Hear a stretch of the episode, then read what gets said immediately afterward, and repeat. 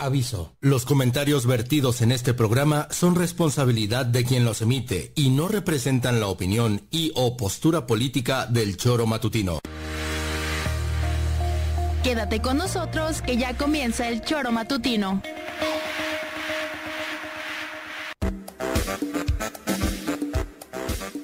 Porque somos quienes alegramos tus mañanas. Interactúa con nosotros y búscanos en nuestras redes sociales como El Choro Matutino. Sintonízanos desde nuestra página web www.elchoromatutino.com y llámanos a cabina al 777-311-6050, de lunes a viernes, de 7 a 9 de la mañana, por Radio Desafío y también por Irradia FM 103.7. Somos la mejor revista informativa del país. Somos... El.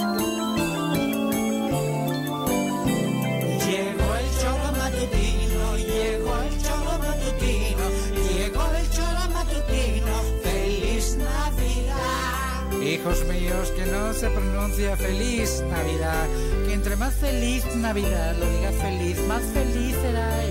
¿Qué? ¿Y tú, Juanjo? Para. Ahora, venga. Llegó el choro matutino,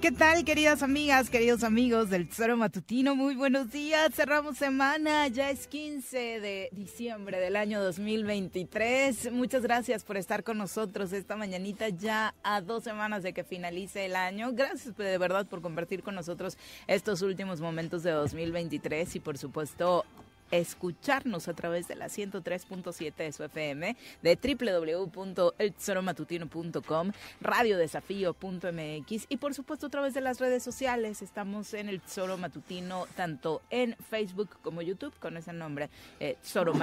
Nos puede encontrar para seguir de lleno la transmisión y participar como siempre con sus comentarios. Hoy por supuesto estaremos hablando de nueva cuenta el tema de la violencia, de la inseguridad eh, en el estado de Morelos. Ayer de nueva cuenta, pues obviamente tuvimos datos al respecto lamentables que compartir, como esto que se suscitó en la colonia Lagunilla. Y además, por supuesto, recordar que a pesar de que haya muchas personas que sigan en contra del alcoholímetro y demás, pues escenas, eh, hechos como los de ayer ocurridos aquí en Plaza Cuernavaca, donde desafortunadamente un jardinero de la plaza perdió la vida tras ser atropellado, pues prácticamente eh, mientras transcurría el choro matutino, por ahí de las 7.30 de la mañana por un eh, conductor que no solamente iba a exceso de velocidad en esta zona, que usted sí conoce Plaza Cuernavaca, del lado donde se encuentra Sanborns, eh, Telmex, eh, pues obviamente no es una zona de alta velocidad. Este jardinero se encontraba realizando sus labores, le, impacta contra un poste, le quita la vida al jardinero y además va dejando partes de su auto a lo largo de las siguientes calles hasta abandonarlo en Ocotepec, según se sabe. De verdad, eh, una, una verdadera tragedia por culpa del alcohol, según se sabe. Así que de verdad manejemos con precaución. De pronto la fiestecita nos gana, es el pretexto, pero nuestras vidas y las de los demás, por supuesto, que importan más. Señora Rece, ¿cómo le va? Muy buenos días. Hola, ¿qué tal? Buenos días. Eso ocurrió ayer aquí atrás, ¿no? Sí, saliendo del programa, dábamos la vuelta por ahí todavía, nos topamos desafortunadamente bueno, pues, con el cuerpo. Un imbécil alcoholizado hizo eso, ¿no? Y luego me dicen algunos que no hay que poner el, el alcoholímetro. Mm. Pues bueno, yo entiendo que algunos interpretan que el alcoholímetro es un poco el... Un negocio. Un negocio, ¿no? Pero peor es el negocio este de ayer. ¿Cómo vas a, a solucionar la muerte de, de, la persona que estaba trabajando, de jardinero, cabrón? Entonces, si pones en una balanza los que piensan que es un negocio y los que pensamos que, además de que pueda ser un negocio, salva vidas, creo que tenemos razón los que pensamos esto. Y salvar vidas no se compara con ninguna. Con ninguno, aunque sea negocio y crean que alguno está lucrando y tal, pero si lucrar es salvar vidas, que lucren.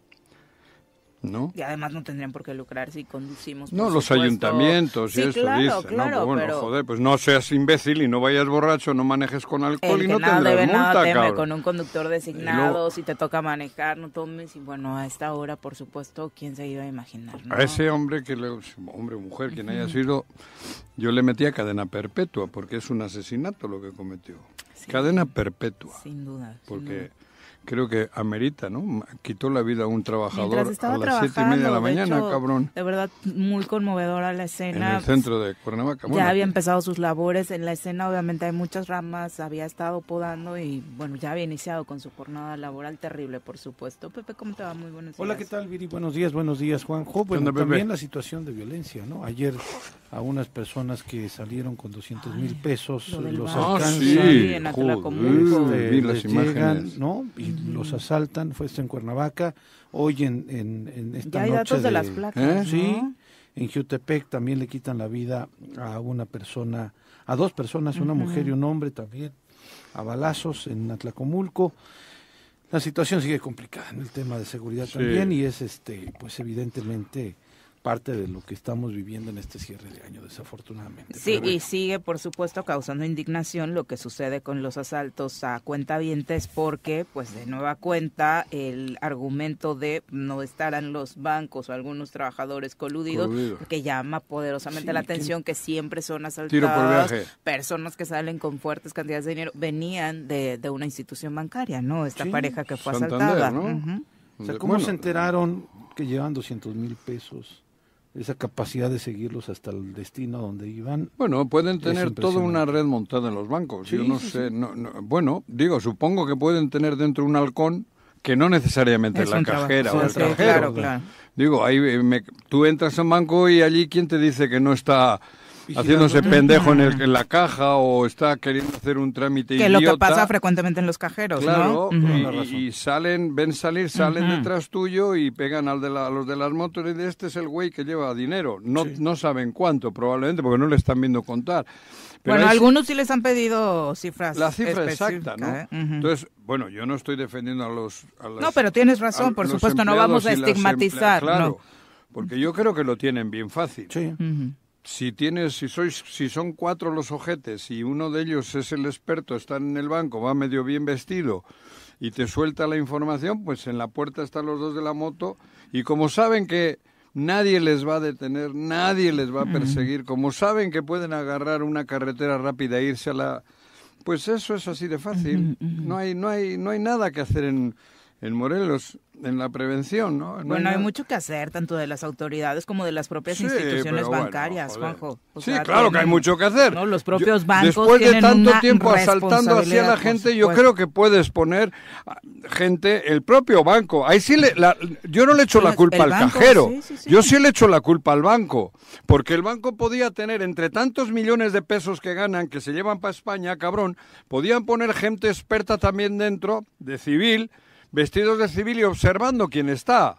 Y observando cómo observan. Totalmente. Eso los bancos tienen una responsabilidad, que pongan un cabrón, un, un secreto, un- un- una persona experta y, y evitas todo esto, Ah, porque cuida ganan a tus un de clientes, lana, ¿no? ¿eh? Cuida a tus clientes. Claro, por cuida a tus clientes y no te laven las manos y no dejes que corra la voz de que la cajera es la culpable, porque yo creo que no tiene... Pero además, además la autoridad, al menos en Cuernavaca, ha dicho que pueden llamarlos para acompañarlos en ese proceso si van a sacar cantidades fuertes. Entonces también me parece que la gente debería de utilizar este tipo de, Sí.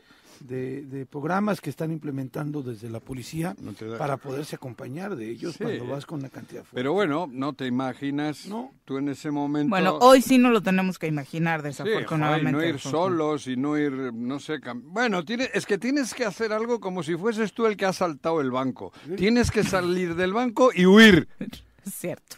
Pare- o sea, Sí, como sí, sí, tú sí. te imagínate, acabo de chingarme 200 mil pesos y tengo que salir y voy a buscar carreteras nadie me vea. que nadie y voy a ver. Es, es tu estrategia tiene que ser esa, huir del banco como si hubiese sido el, el ratero, cabrón, para que en esa huida no te sigan. La misma estrategia del que asaltaba tienes que hacerla tú como cliente. Esconderte. Esconderte, no, esconderte y pensar que te siguen, que tú llevas el dinero robado y cabrón, buscar. Que ya vas en persecución. Tienes que Sí. sacar, ya antes de entrar al banco, una estrategia para ver por dónde te vas. Qué horror.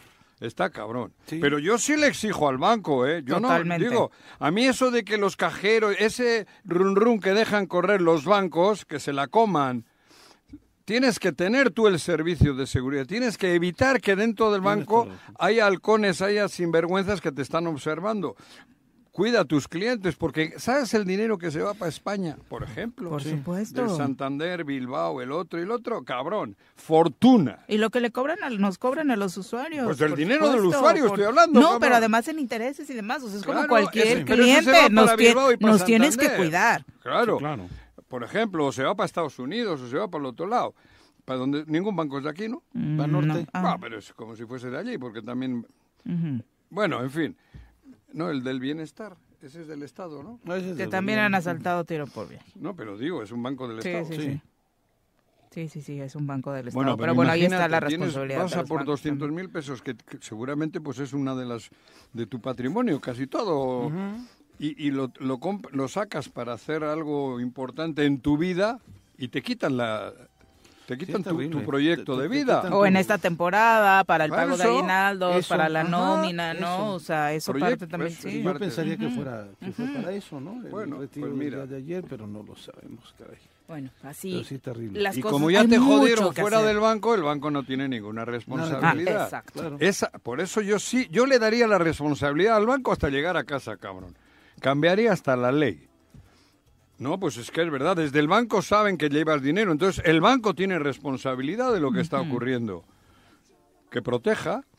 Yo estoy seguro que el modus operandi es poner un güey dentro, ¿eh? Sí. Yo no le culpo a la cajera y al cajero. Seguro, esto- ah, puede haber algún caso excepcional, ¿no? Que sí lo ha sabido. Sí, sí, Sí lo haber, sabido, puede haber, joder, no, la- la- la- sin duda que hay, puede haber... pero tienes toda la razón. sin Puede haber infiltrados, sí. Pero el 99% de esto es que hay gente de los la- ratas dentro Sí. y el banco le vale madres. El banco es el que debe de proteger al cliente. El banco es el que debe de evitar que haya halcones dentro, que haya observadores dentro para pasar el pitazo afuera. Y de verdad estar atento, ¿no? O sea, luego a ti Ah. como usuario te andan regañando por cualquier Sí, movimiento joder. de que sacas No el cel, guárdalo y demás. guárdalo. Y mira lo que sucede con estos, Claro. ¿no? Bueno, es en fin. parte de lo que eh, Y- y se luego- vive en esta temporada de Sembrina. Mucho cuidado, de verdad. eh, sobra, no sobra recordar esto que decía Pepe, Pero que las que- autoridades sí están ofreciendo este servicio y hay que aprovecharlo, ¿no? O sea, Sí. de que Si la- vas a sacar... Pero es que el pedo es que... de que te acompañe la Además, autoridad. aunque vayas a sacar cinco pesos, pues si estás en la caja y te da, en, el- en la ventanilla y te da el dinero, te lo guardas y no te ve el, el que te el que te está viendo, Le vienen muy bien los cinco mil. claro, cabrón, te chingan por cinco pesos también. O sea, y, y por cinco pesos no vas a llamar a una policía. Creo que no hay Y restricciones. corres ¿no? peligro de muerte también. claro. Bueno, en fin, está cabrón. Bueno, para sentirnos más seguros de verdad. Pero, eh, a sí ver, puedo podrían, utilizar el sí, servicio Pero a ver, la yo a mis para hijos les digo, a ver, cabrón, no pares en ningún sitio. No pares en ningún sitio. Con el coche evita parar hasta... Aquí arriba le robaron el otro día la camioneta chingona a, un chavo con su papá en el semáforo de aquí. De este, de Pericón y... Aquí Wow. Pericón. La semana pasada, a punta de pistola. Caray. El, el día anterior en el Oxo. Ujú. Y es así una tras Tiro otra. por viaje. Entonces yo, eh, al banco no vayas, güey. No vayas solo, vete con la policía. No, cuidado al salir de casa, cabrón. Ten cuidado. Ya prácticamente Cu- es un Cuidado, decálogo. no pares en ninguna tienda. No pares, güey. No, hijo, no te, ten cuidado los semáforos, güey. Ten el coche preparado para pasártelo en rojo, cabrón. Y no descuides Así quién tiene- se acerca. Sí, claro. está cañón. Está así, ¿eh? Está cañón. Yo así les doy consejos, al- bueno, consejos, o les doy mi punto de vista a todos. No, y supongo que todos los Entonces, ¿a qué papás preocupados, por Ah, supuesto. Y cuidado, no salgas de casa porque puede, do- dos días porque puedes llegar y te van a joder la casa. ¿Qué más, qué más cosas hay? No, hombre, pues está terrible. Eso. Bueno, eso Delincuencia de común, ya- estoy hablando, ya ¿eh? te da miedo hasta pasar por el cafecito. No vaya, claro, Sí. no va, al banco no, cabrón, no, no, no, no, no, güey, no vaya, vete con la policía al banco. Delincuencia común estoy hablando, ¿eh? O en grupo. Le hablo a guarneros. No son los siete o los diez o los cuatro Sí, no más es delincuencia once. organizada, No, no, no esto es es el- delincuencia común, cabrón, en todo el estado. Sí. Señor Guarneros. Pero te va a salir con el pretexto de, ¿De que, qué? uy, pasó el huracán Otis en Guerrero y llegaron muchos de allá y, están Otis, encontrando, no, no la existe, hostia, no la existía la, hostia. no existía la delincuencia en Morelos según las autoridades antes de Otis, ¿no? es Por lo que han declarado últimamente. No es la, no, en ningún caso he mencionado delincuencia organizada. No. Pura delincuencia común de todo lo que nos toca vivir cotidianamente, cabrón. En Morelos. Entonces, ¿qué coño quieren? ¿Qué, o sea, ¿qué hacemos? Perdón con el qué coño, me salen gachupinadas todavía. Muchas. Sí, cabrón. Muchas, muchas. Bueno, pero en fin, es eso. Detuvieron a la hermana de García Luna en Cuernavaca, Gloria García Luna. Le atribuyen, al igual que a su hermano, delitos contra la salud y operaciones con recursos de procedencia ilícita. Fue detenida junto a otro sujeto, Edgar Anuar Rodríguez García. Eh, aquí en Cuernavaca llamó poderosamente la atención en el círculo local, ¿no? Pero se sabe, incluso cuando se dieron a conocer parte de las propiedades que tenía Genaro García Luna en su haber, que bueno, había varias, incluido un restaurante, ¿no? Aquí en Cuernavaca Sí. y parte de su familia se había quedado eh, residiendo desde hace un buen rato. De hecho, la detención es este cerca de este restaurante. Se argumenta que es en ¿Qué? la calle aquí ¿Tenía un restaurante? Aquí atrás de. Plaza Cuernavaca. No Antes se llamaba. Chelis, o- sí, me parece que se llamaba Chelis y ahora después Tradicional. El que está en la esquina. ¿En la subidita? Sí, Exacto. claro, ese. Ah, ¿está abierto? Eh, no, No. tiene mucho que no está abierto. no, Por eso me extrañó buen- mucho que decían que la Pero está dentro de sus ahí. propiedades, ¿no? Sí, sí, sí. Ah, mira, Ujú. del García De García Luna. Luna, claro. sí. Joder, Sí, sí. hostia, eh, Que cuando se llamaba Chelis sí tenía mucho auge. ¿eh? Ya Siempre después- estaba años, llenito, sí. siempre estaba llenito, Hace sí. años. Sí, sí, sí, yo iba... En el 2000. claro. Yo iba Sí, sí, tocó. no sabía que era. García Sí, Luna, sí. pero sí iba tocó. Sí, sí. Pero de después cuando se llamó Cedros como que ya no pegó tanto. Ah, yo No, ni supe, yo sí. creí que ya habían cerrado con Chelis. Cerró desde hace mucho, pero este, este, Chelis Luego y después se cambiaron llamó nombre. Cedros. No, no. Y no recuerdo, digo, ya dentro de tantas cosas, y también en algún momento fue asaltado, igual que la casa de los abuelos, y por eso empezaron a cerrar. Me Quizá. parece que fue uno de los que fue víctima de esto y, y terminó por pegarles, ¿no? Eh, bueno, son las 7 con 16. Saludamos a quien nos acompaña en comentarios. Una mujer llena de conocimiento, exdiputada, comunicóloga, fiel creyente de la transformación y morena de corazón, sin dejar atrás los deliciosos postres que hace. Ya está con nosotros, Alejandra Flores. Ale, ¿cómo te va? Muy buenos días. Hola, ¿qué tal? Buenos días, buenos días, Juanjo, ¿por qué vienes tan elegante? ¿No? Pues dije... Qué elegancia la de Francia. Qué Es que hoy me equivoqué de closet, de armario. Sí, ¿por qué? De armario, depende, cabrón, a cuál voy, pues agarro lo que encuentro. Vienes muy guapo el día de hoy. Gracias, Vienes muy guapo. gracias. Votaré por Quiere ti, cabrón. votos, quiere votos. No, no le creas. Votaré por ti, cabrón. Ese, ese comentario me sonó. Sí. Quiero votos. Sí, porque nunca lo había dicho, ¿no? En la Justo en encuesta- temporada electoral te empiezan a ver guapo. Ya, ya te ves guapo. En la encuesta, en la encuesta votaré por, por Alejandra ti. la respuesta. Ah, Alejandra la re- Ah, que La rima. frase, sí. Que rime. No, yo le iba a decir que, que votaré por Nos van a ella, multar por andar diciendo eso, ¿eh? Ah, no, Ah, lo dijo Juan. ¿Qué? sí. Ah, no, lo La frase yo. la inició No, Juan. es cotorreo. Impepac. sí. Impepac es cotorreo. Pero bueno, bienvenida, Ale. Muchas gracias, días. muchas gracias. Aquí muy contenta de estar con Qué ustedes bueno. nuevamente en viernes. Muchas gracias. Lo bueno es que llegaste bien. ¿Sí? No, justo hablábamos No, no. Ale. Fí- Fíjate que justo venía en el semáforo cuando estabas comentando lo del semáforo. te lo juro. Sí, claro. Entonces, Es- sí, pero- pero es verdad, estaba ¿eh? escuchando donde estaba ahí, ¿no? Pero es verdad, eso ocurrió en el semáforo. ¿eh? Oye, pero tenemos anécdotas de, De los eh, dos robos de los dos semáforos. Sí, esta empresa. a nosotros Sí, nos claro. agarraron al- Del- a- aquí de aquí Sí, ahí sec- secuestraron a un a Tolo con una camioneta nuestra, CRB o CBR, se lo llevaron hasta Tres Marías y ahí lo aventaron. No, en fue una terrible, barranca. Y el car- express, el- nunca nos apareció la camioneta. Por eso. Pero hoy en Y día. a las nueve de la mañana. Fíjate, yo, No, otra de las cosas que se me ha olvidado decir, que parece que es por posesivo o por. Les, les digo, cuando lleguen a casa me hablan, cabrón. Aprensivo. Es apren- bueno, aprensivo, obsesivo, que sí. no es por controlar la cosa, no sé. Eh, te juro, yo a todos los. Sí. los amigos y amigas le digo, oye, cabrón, llámame, güey. Cuando ya estés en casa cerrado dentro. Fíjate cómo, y no estoy exagerando. Sí. Te lo juro, a mis hijos, a todas las familias, a los seres queridos y a los amigos, yo les pido eso. Sí. Yo estoy en la cabaña y tal, le digo, por favor, cuando llegues a casa me hablas. Pero es porque la situación está Sí, así. claro. Yo, yo a mi hijo ya lo tengo así, le digo, no Exacto. importa si me llamas cada cinco minutos, Eso. no me importa, o sea, si vas a salir de la casa, tiene 14 años. Claro, Si claro. vas a comprarte Sí, unos sí. tacos y ¿Con quién tienda, estás, cabrón? eh, márcame cinco, cada cinco minutos. Y es más, cuando van en carretera hay uno de estos... La aplicación la para irlo aplicación siguiendo. para irlo siguiendo en tiempo Bueno, real. tiempo real lo puedes hacer no solo en carretera. todo Bueno, en el teléfono, ¿no? Sí, pues sí. también les pido eso. A ver, ponme esa madre en tiempo real, cabrón. Para que vean cómo se vive. Sí. Eso es gracias Sí, sí, sí. a la Es- es muy acertada operación que hemos tenido los últimos, no solo estos últimos seis. Sí, ¿eh? que, que ahora ya involucra a toda la sociedad a tomar medidas de este tipo, Sí. porque entre mujeres esas medidas las llevamos tomando Años. hace muchísimo tiempo, Sí. en el chat de las amigas, de Claro, oye, sales claro. de una fiestecita. Eso ya era nuestro Sí, protocolo claro, desde ¿no? hace años. ¿no? Pero yo ayer o antier, ¿cuándo fue que comenté aquí? Eso es plan con maña. Tienen controlada la sociedad. El tenernos viviendo con el con miedo. Ujú. Es, es eso. Por eso no hacen nada. Por eso se, se hacen pendejos para que la situación siga así. Porque estando con este miedo que acabo de decir, estamos totalmente controlados. No nos atrevemos a nada. Totalmente maniatados. Ve, la, ve la, la- la cantidad de cosas que he dicho donde estamos en peligro. Así controlan a la sociedad. Por eso no hacen nada.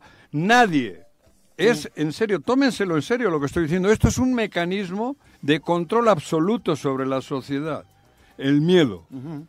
Está analizado por los psiquiatras, psicólogos y tal. La mejor manera, cuando uno hace cosas que no las haría en situaciones, con el miedo. Sí. Con el miedo. Y nos tienen así, con este pinche miedo. Hoy ¿Por qué? tenemos miedo. Tenemos miedo. Sí. Miedo, porque el salir a la calle da miedo. El, el hacer algo político da miedo. El, todo Hay mucha miedo. gente que hoy seguramente no querrá participar en este proceso 2024 porque, oye, no me vaya a pasar algo a mí o a mi familia, ¿no? ¿Para claro. arriesgarnos? Incluso muchos políticos como Ale se rajan de dar un paso adelante por miedo. Sí.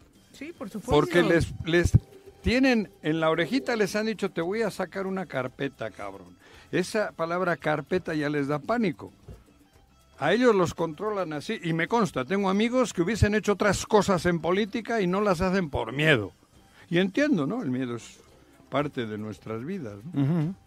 Y nosotros los de a pie tenemos, no, no tenemos miedo a las carpetas, tenemos miedo a que nos maten Ah, por nuestra vida. por la vida. Sí, sin duda. Sí, Y no yo estoy creo que también exagerando, por ¿eh? eso es importante eh, tomar decisiones importantes y arriesgarse, ¿no? Y es lo que platicábamos la vez pasada, que dices, "Pa- ¿para qué te metes? No. Y ya hay decisiones, que todos saben. Yo creo que eso es importante, el, to- el to- tener la valentía de tomar la decisión y decir, o lo veo desde afuera, o realmente quiero eh, participar para tomar... eh, para ser parte de esa toma de decisiones, ¿no? De, de poner ese granito de arena. Entonces yo creo que por eso también muchos estamos, eh, pues tomamos esa valiente decisión de participar en este proceso interno de Morena, que no es en- nada sencillo, pero pues aquí estamos. Aquí Por lo que incluso vive. Sí, Morena al interior, ¿no? Pero también Claro, es cierto supuesto. que los políticos, esos de los que hablas, Juanjo, tienen pues otras eh, situaciones que Ah, los no, arropan más allá de las que tenemos los ciudadanos, Pero por ¿eh? supuesto, porque la mayoría tienen el culo tantitamente sucio. Eso también es cierto. Entonces, creen que les van a sacar más sucia de la que tienen. Entonces, por eso. Porque si no, el miedo es una debilidad y la valentía es una virtud. Claro. Así de claro. Si tienes valentía, eres virtuoso. Y si tienes miedo, pues eres eso. Y si tienes miedo permanente, porque el miedo te puede resultar en, un- en un momento Te lo pueden crear. en un Sí, momento claro. concreto, pero de repente meditas y pasas a la valentía. El miedo es como el dolor de muelas, es que tienes jodido algo en la muela, pero es vas y te lo quitas. No puedes vivir con miedo, porque si vivimos con miedo es cuando nos tienen de los testículos o de los ovarios agarrados los que quieren seguir así, cabrón. Claro. En fin, eso creo yo. Luego la pregunta sería, ¿realmente esos que tienen tantito sucio son los que nos conviene? Que nos conviene? No, es- o sea, pero ¿a ¿cuál quién es le mejor, Son los que de repente otro, no participan o, o en este momento, en este O siguen- escenario. O cuando ya te no quedas así, ¿no? O pues, ¿qué te siguen- puedes esperar de ellos Claro, también, no? lo mejor es no haber tenido nunca el culo sucio. Claro. Eso Claro. es lo mejor, porque si no tienes el culo sucio, el miedo nadie solo es perfecto, ¿no? momentáneo. ¿eh? Entiendo que nadie es perfecto. No, es no, no, equivocarse es una cosa, pero si te equivocas te limpias. Si no se te despega la caquita es que no era solo equivocación. Un error. Claro, joder. Claro. Y también eh, consta eh, por parte de los ciudadanos de que los propios gobiernos no nos dejen solos en el abandono, ¿no? Lo que está Esos pasando, son los que están adrede. Lo que está pasando, por ejemplo, en el Estado de México es una clara muestra de que sí nos pareció muy valiente la semana pasada lo que hicieron en ese Sí, poblado. luego- Hoy medio poblado secuestrado, niños desaparecidos, No, dice- familias huyendo, la- que fue por voluntad propia. Dice la Delfina, gobernadora ¿no? que no están secuestrados, Están están desaparecidos. desaparecidos. Así los tiene registrados, sí. Sí, y con claro. total desfachatez lo dijo. No cuando Pero, toda la población, joder, todo el poblado ¿qué? sabe que esto sucedió prácticamente al día siguiente del enfrentamiento con la familia ¿Y michoacana, eso ¿no? qué es? Desapareció, que es que se fueron al río a nadar. Por eso luego cómo pedirle a la ciudadanía que sea valiente ante escenarios como Ahí este está, donde uniéndonos. puedes ganar una batalla, pero luego en la guerra te dejan solos. No, pero tú, tú mismas hagan este, este- ¿No te has sentido mejor cuando tienes alrededor una gente, todo un grupo y tú en medio y no te sientes protegida? Arropado. Arropado, pues es eso. Unos con otros nos tenemos que arropar. Sí, claro. Y, y de esa manera el miedo se te va o se diluye. Así de claro. Cuando uno es más ojete en un estadio, cuando tienes la tribuna llena, Claro, le le- gritas de todo. le gritas de todo, valentito, valiente, al cabrón. jugador que si te encuentras allá afuera Ah, le, le- le pides el en autógrafo y qué guapo estás. claro, ¿no? oye, Siempre cabrón. encuentras esa valentía eh, eh, Arropado. arropado y En, posi- agrupado, en ¿no? positivo. Sí, en pero eh, lamentablemente muchas veces ¿Qué pasó en con los maestros ¿no? hace tres días? Sí. Que juntos, porque si no hubiesen ido todos y juntos, se hubiesen quedado donde quiso el ayuntamiento. y no hubiesen gritado lo que gritaron, pero se les desborda porque salen todos. Y al salir todos ya no pudieron controlar. Ya hubo gente que valientemente dio las consignas y avanzó y, y luchó y fue hasta el palacio. Eso es Eh, Yo eso- creo que ese fue un ejemplo, ¿no? Claro. Yo creo que ese fue un ejemplo de, de una sociedad organizada y yo creo que eh, cuántas veces no lo hicimos Pero- anteriormente. sí, Y, pero, y or- hoy es muy difícil que se haga. Yo creo pero a veces la es una y- palabra que no está bien, porque ellos organizaron la marcha, ellos. Ah, bueno, pero se El- organizaron los maestros. Exactamente, también, ¿no? por eso De- te digo. De otra forma. La improvisación de los maestros fue la que dio la organización claro. real, porque aquellos habían manipulado. Y la verdad es que estaba manipulada la, la, la Sí, convocatoria. sí, sí, estaba manipulada. Pero el pueblo, con ma- las maestras y los maestros reaccionaron. En cuanto se vieron todos juntos, hubo quien dijo, ah, no, cabrón, espera, ahora es el momento. Eh, por eso estoy diciendo yo que, que al miedo hay que atacarle. y Si le atacamos juntos, mejor. Sin duda. Eh, siguiendo con la información, eh, también ayer se dio esta rueda de prensa de Ulises Bravo. Salió, dice hasta ahora, a responder las acusaciones de su expareja en su contra para proteger a su hija. Eso también hizo una vez, me acuerdo, este que está en la cárcel. ¿Quién? Zapotitla. Ah, claro, sí, sí. ¿No se acuerdan que Zapotitla sí, sí. también dijo? ¿Se acuerdan? Sí, claro, ¿Y claro. dónde está Zapotitla? Eso, lo que hizo ayer este señor, también lo hizo Zapotitla, ¿eh? ¿Y Zapotitla lo habría aconsejado en su momento por Ulises? Pues, pues supongo, porque eran los ¿Ya que le aquí? protegían. Sí, ¿no? Sí, ya andaba. Claro. ya, ya. Sí, sí, sí. Claro, Sí. y bueno, por eso te digo, ayer di una conferencia de prensa, ay, qué lástima, pobre hombre. Zapotitla hizo lo mismo. Así es. Yo no me acuerdo de ninguna rueda de prensa. Yo me acuerdo Las declaraciones de Zapotitla, callado. no, sí, sí, sí, Zapotitla sí dijo que era inocente. Me acuerdo que que era un Las manifestaciones no organizadas por su familia, ¿no? Sí, que era un También co- la- que era sí, inocente, que era de todo un las montaje. mismas eh, compañeras No, del Zapotitla Congreso también, lo dijo y hubo quien le protegió y le protegió desde el gobierno, le protegió Cuauhtémoc Blanco y obviamente Ulises porque ya estaba en la trama política. Y ayer él da una rueda de prensa y él dice que, ay, Que él fue el primer afectado, que la extorsión la vive primero él, que eh, su expareja le pide dinero a cambio de no hacer un escándalo mediático que pueda afectar su carrera ¿Qué hombre- política. qué hombre que ha golpeado a una mujer dice que la golpeó. Ninguno. No creo que haya ninguno que haya No, sido. ninguno. ¿Y cuántos hay? Millones que han golpeado y que Por golpean a las lados. mujeres. Entonces, amigo, que te crea tu abuela. Pero bueno, compartimos la versión que ayer él daba a ¿Ah, conocer ante medios de ¿Ah, la vas a comunicación. poner? No, bueno, Ah. si quieres. No, no, escuchamos. no, no, yo no, digo, no. aquí toca compartirlo porque escuchamos la otra versión y compartir lo que él ayer eh, Ah, sí. señalaba, ¿no? Solamente enumerarlo por ahí para tener el contexto y las dos versiones que están surgiendo. Ulises, En este caso, la mierda donde cuanto más se mueve, más huele. Donde lo Muévele, muévele. Además es obviamente que hay una menor involucrada que no tendría Claro. ni ella ni ningún otro pequeño y pequeña estar pasando Claro. por situaciones de este tipo, ¿no? Eso es lo, lo más lamentable. Claro. Y aprovecharon por ahí los medios también para preguntarle sobre el tema del fiscal y bueno, a mí me parece en un total desconocimiento, Ignorancia ¿no? terrible. Sí, ¿Qué- Exhibido pero ¿Eso es nuevo para ustedes? ¿Que es ignorante? No, pero me sorprende Ah, lo que él no y hay su límite, hermano. ¿no? Sí. El Como que hay niveles y va subiendo. sí, ¿Va subiéndole a pendejes? Dice, no, el No Congreso sé de la Unión, ponerle ¿eh? ese nombre. El Congreso de la Unión no le pidió permiso al, con- al, al Congreso del Estado. Tenían que acatar prácticamente lo que dijo. el Y dice que no vale lo que hicieron aquí, que no tiene fuero Claro, porque lo dijo el claro. Congreso de la Unión. Claro. ¿no? Qué ignorancia. Pues Pero, sí. No, eh, de nueva cuenta nos preguntamos, ¿no hay asesores? Hay muchos Pero abogados también en, el- en el Ejecutivo uno de los pilotos de... También dijo algo parecido. ¿no? ¿Uno de los pilotos de qué? Los Pérez esto. No sé, es que ya me hago pelota. No Ah, sé quién es el creo que piloto. fue No, el senador, a mí ¿no? me parece Sergio. que esa declaración la recopilaron de hace tiempo. Ah. ¿sí? Es una declaración que hizo él hace mucho tiempo porque no ha estado aquí en Morelos. Ayer estuvo Ah, es en que- el Senado. Incluso le hicieron un homenaje a Juan Juan Pablo Adame sí. muy Ah. emotivo ayer, Ah, este, en donde decía que el dirigente nacional de Morena eh, dijo que iba a sancionar a todos los que no votaran como, como Morena, ¿no? Claro. Y que prácticamente en este tema del desafuero, quien no votó como legislador de Morena, bueno, como ellos quisi- hubieran querido, fue Alberto Sánchez, Macrina Vallejo y Alejandro Martínez, porque Paola Cruz ya se sumó al otro bloque de, de Morena, ¿Ah, sí? en donde está Ariadna Barrera, está Eddie Margarita, Arturo Pérez, e incluso ya incluyen a esta Tania. Erika Hernández Gordillo. De redes sociales. Tania no estuvo. En Tania el, sigue en el otro fueron bloque. 11 votos. Pero Doce, no el de ¿no? Tania. Posiblemente no estuvo. No, Fueron 11 votos. 11. 11. Pero faltó el de Tania. Ujú. Se hizo... ¿Cómo dicen? Se hizo- Pues tal vez salió. Está de luna de miel, ¿no? Seguramente. No. No, está aquí. No. Yo, yo lo Ah. escribí, de hecho lo escribimos ayer, quedamos Ah. pero sí anda por Pero acá. no quiere poner en riesgo su... ¿Matrimonio? No, que su matrimonio, cabrón.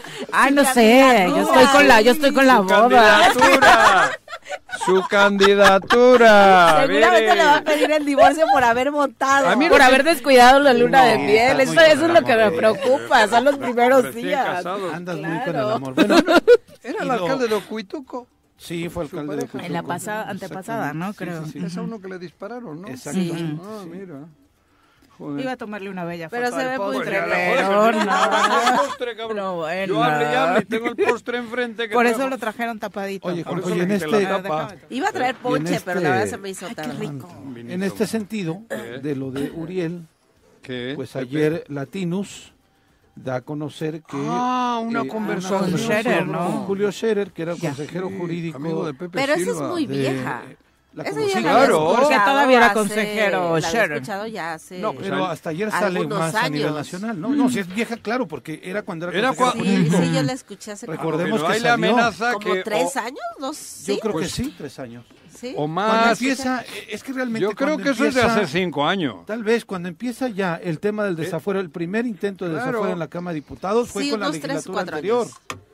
Fue casi cuando salía la legislatura Sí. anterior. Sí, entonces, es cuando le ahí es dicen, cuando- te queremos llamar para que te vayas. Sí. Y si no, atenta a las Ahí consecuencias. tenemos los Y ahí audios. Sí, empieza fue cuando comenzó todo el problema, ¿no? Ahí tenemos el audio, ¿va producción? ¿Tienes? Ahí está el audio. Joder, qué emoción. Pues este, digo, vale la pena escucharlo porque además es el cúmulo de pruebas en Claro. donde desde hace tiempo Claro. Uriel había no había dicho Pero nada. hay que decir quién era No había mencionado Era nada. el brazo derecho el de- consejero, Consejero jurídico, jurídico. de la presidencia de la. República. Y, y, y, protector, y socio de Pepe Silva, ajá, que era el que tenía, que aquí hicimos algún reportaje. del, del- del- En el periódico. Esa madre de... del Instituto de Infraestructura Ajá, ¿no? ajá.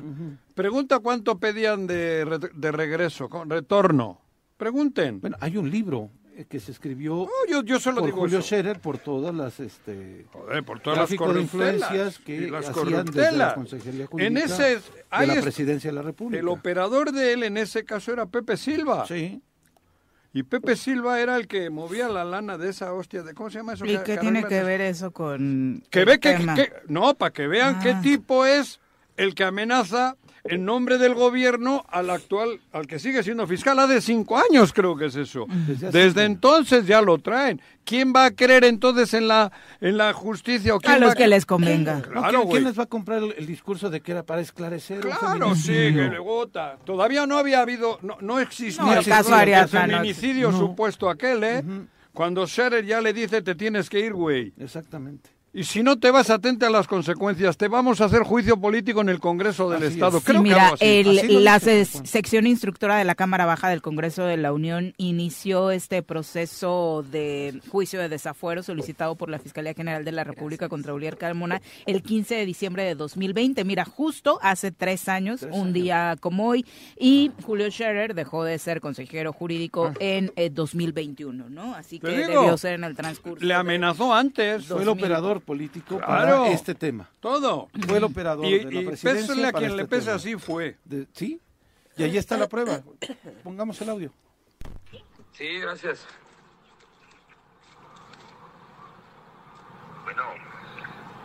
Bueno, bueno. Sí, Oye, le habla Julio Scherer. a la orden. Oye, mira, yo te estuve buscando, Uriel, porque queríamos platicar contigo, pero en, en fin, en virtud que no quieres platicar con, con nosotros, pues nosotros ya vamos a proceder. Yo quería evitar, digo, yo quise evitar este cualquier cosa, tener una, digamos, una atención contigo, etcétera, pero pues como no se puede platicar contigo, se acabó. ¿Sale? Pues no sé a qué te refieras, consejero. Bueno, mano, pues ya, ya verás, o sea, porque yo, yo, no, yo no voy a estar jugando. Entonces, como, como tú te pones tus moños, pues ahí nos vamos, ¿sale? Pues Yo sería, esperando, sería yo bueno. te estuve, eh, yo te estuve esperando, yo te estuve esperando, pero yo no estoy jugando.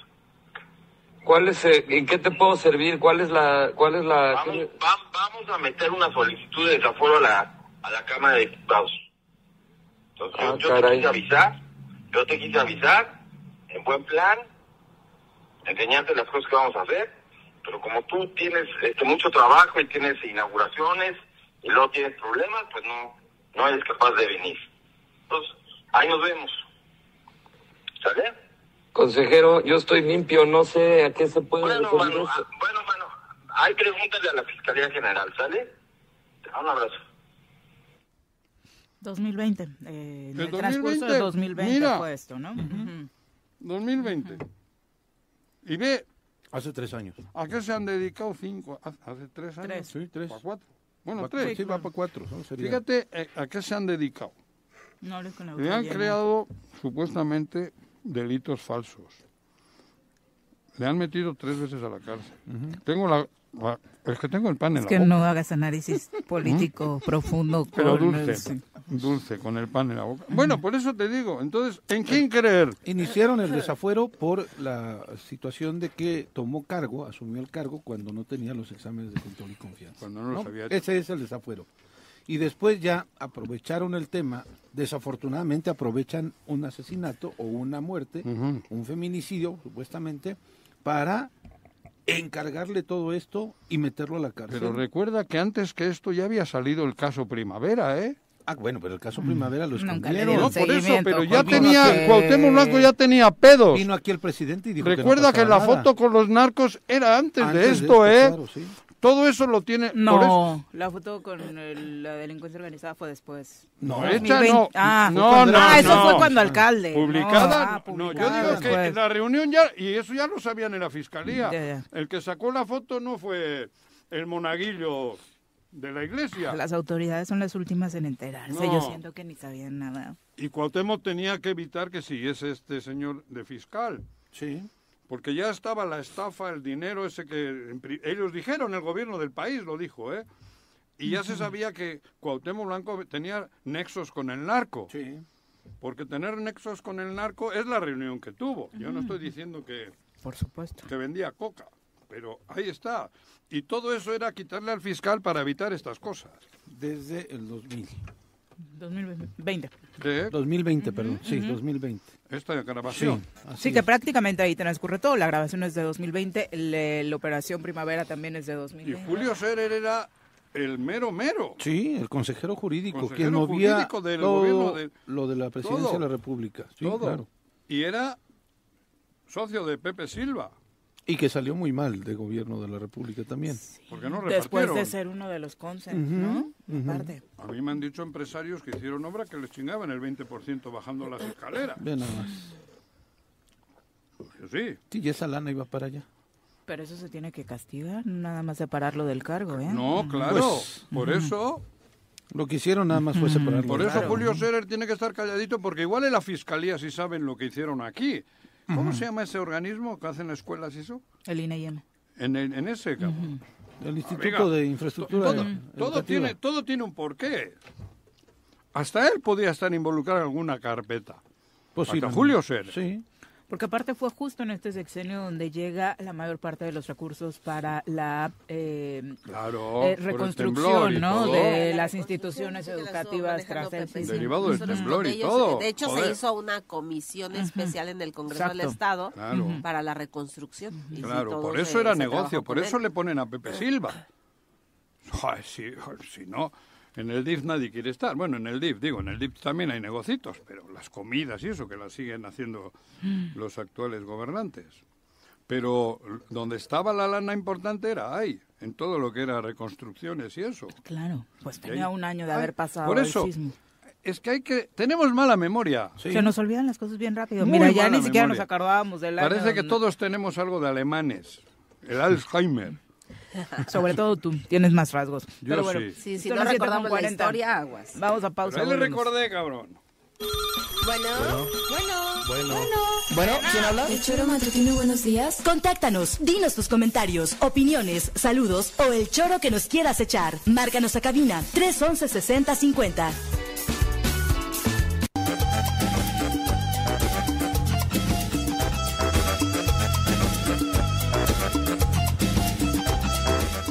Siete con 46 de la mañana. Gracias por continuar con nosotros. En, tu- ex, antes Twitter, dice el Barto. Lo que pasa es que los ladrones ya saben que no hay prevención, que no hay Claro. persecución, que no hay procuración de justicia en Morelos. Ya saben que nunca serán investigados, menos enjuiciados, encerrados, detenidos, etcétera. Triste realidad Sí, en la entidad. Por Pero eso actúan con total libertad. Luego lo vemos en la tele, ¿eh? como una película de Hollywood de aquella de antes. ¿Para qué quieren las pinches cámaras si solo es para que Lo de ayer me parece totalmente increíble que no hayan dado con el hombre si fue dejando todas las partes del auto, ¿no? Los Todas las señales. el- sí, que mató al jardinero. jardinero. Pero ve, y a los que... as- Yo siempre tan- veo luego la película de cómo han asaltado. Tenemos cámaras para Hollywood, no para que Guarneros actúe. La pregunta es, ¿tenemos cámaras? Bueno, ayer vi un video donde le Ah, roban... Yo- creo que son cámaras privadas. como de las que eh, estuvo en entrevista a viviendas. Le preguntamos, ¿no? De, de las cámaras. Y no queríamos que nos diera detalles, simplemente que nos digan, ¿funcionan? Mm. Sí, pero... ¿Funcionan o no funcionan? ¿Para ver, qué fin funcionan? pero- no hay del municipio, no hay del Estado. Está, está muy complicado. C5. Pareciera que el- lo del video del asalto es de una vivienda. ¿no? Pero eso, cuidado, vuelvo a repetir, cada vez que sale un video de eso nos mete más miedo. Es miedo. Nos tienen, es, es esas películas de, de aquel eh, Hitchcock, o cómo era aquel Alfred. Alfred Hitchcock. Hitchcock. Esto está así diseñado, de verdad. No es una chaqueta mía, ¿eh? Esto está totalmente orientado a meter miedo a la sociedad. Esos videitos que los publican y, y cuando matan y la chingada es meternos más y más miedo, más y más miedo. Y el miedo, con el miedo nos tienen controlados. Punto y coma. Alfredo Barón, saludos. Cuauhtémoc mete miedo, es un bravucón. Bueno, nada más de ver. es, de él, es bravucón ¿no? y él abusa de eso y porque es un cagón. Pero su estilo es ser bravucón para meter miedo. Porque le tienen miedo hasta en su gabinete. Y, y si le conoces bien a solas es un cagón. Y se lo digo en sujeta, cagón. Pero es el estilo, la forma de querer imponer mediante el miedo. Alfredo Barón dice que nos manda saludos de Zapata, Emiliano Zapata, Abelardo Maya, un abrazo, gracias Opa. por acompañarnos. También para José Luis Martínez dice, Hombre, José Luis. digan por qué quieren quitar al fiscal Uriel, porque no creo que sea solamente por lo de Cuauhtémoc, debe haber más y la verdad que la fiscalía no da resultados. Bueno, eh, eh, la fiscalía no sé si da resultados o no, pero lo que está claro es que la misión de quitarlo es para librar hasta al Julio Scherer. Porque todos tenían negocio en Cuernavaca y en Morelos. Todos.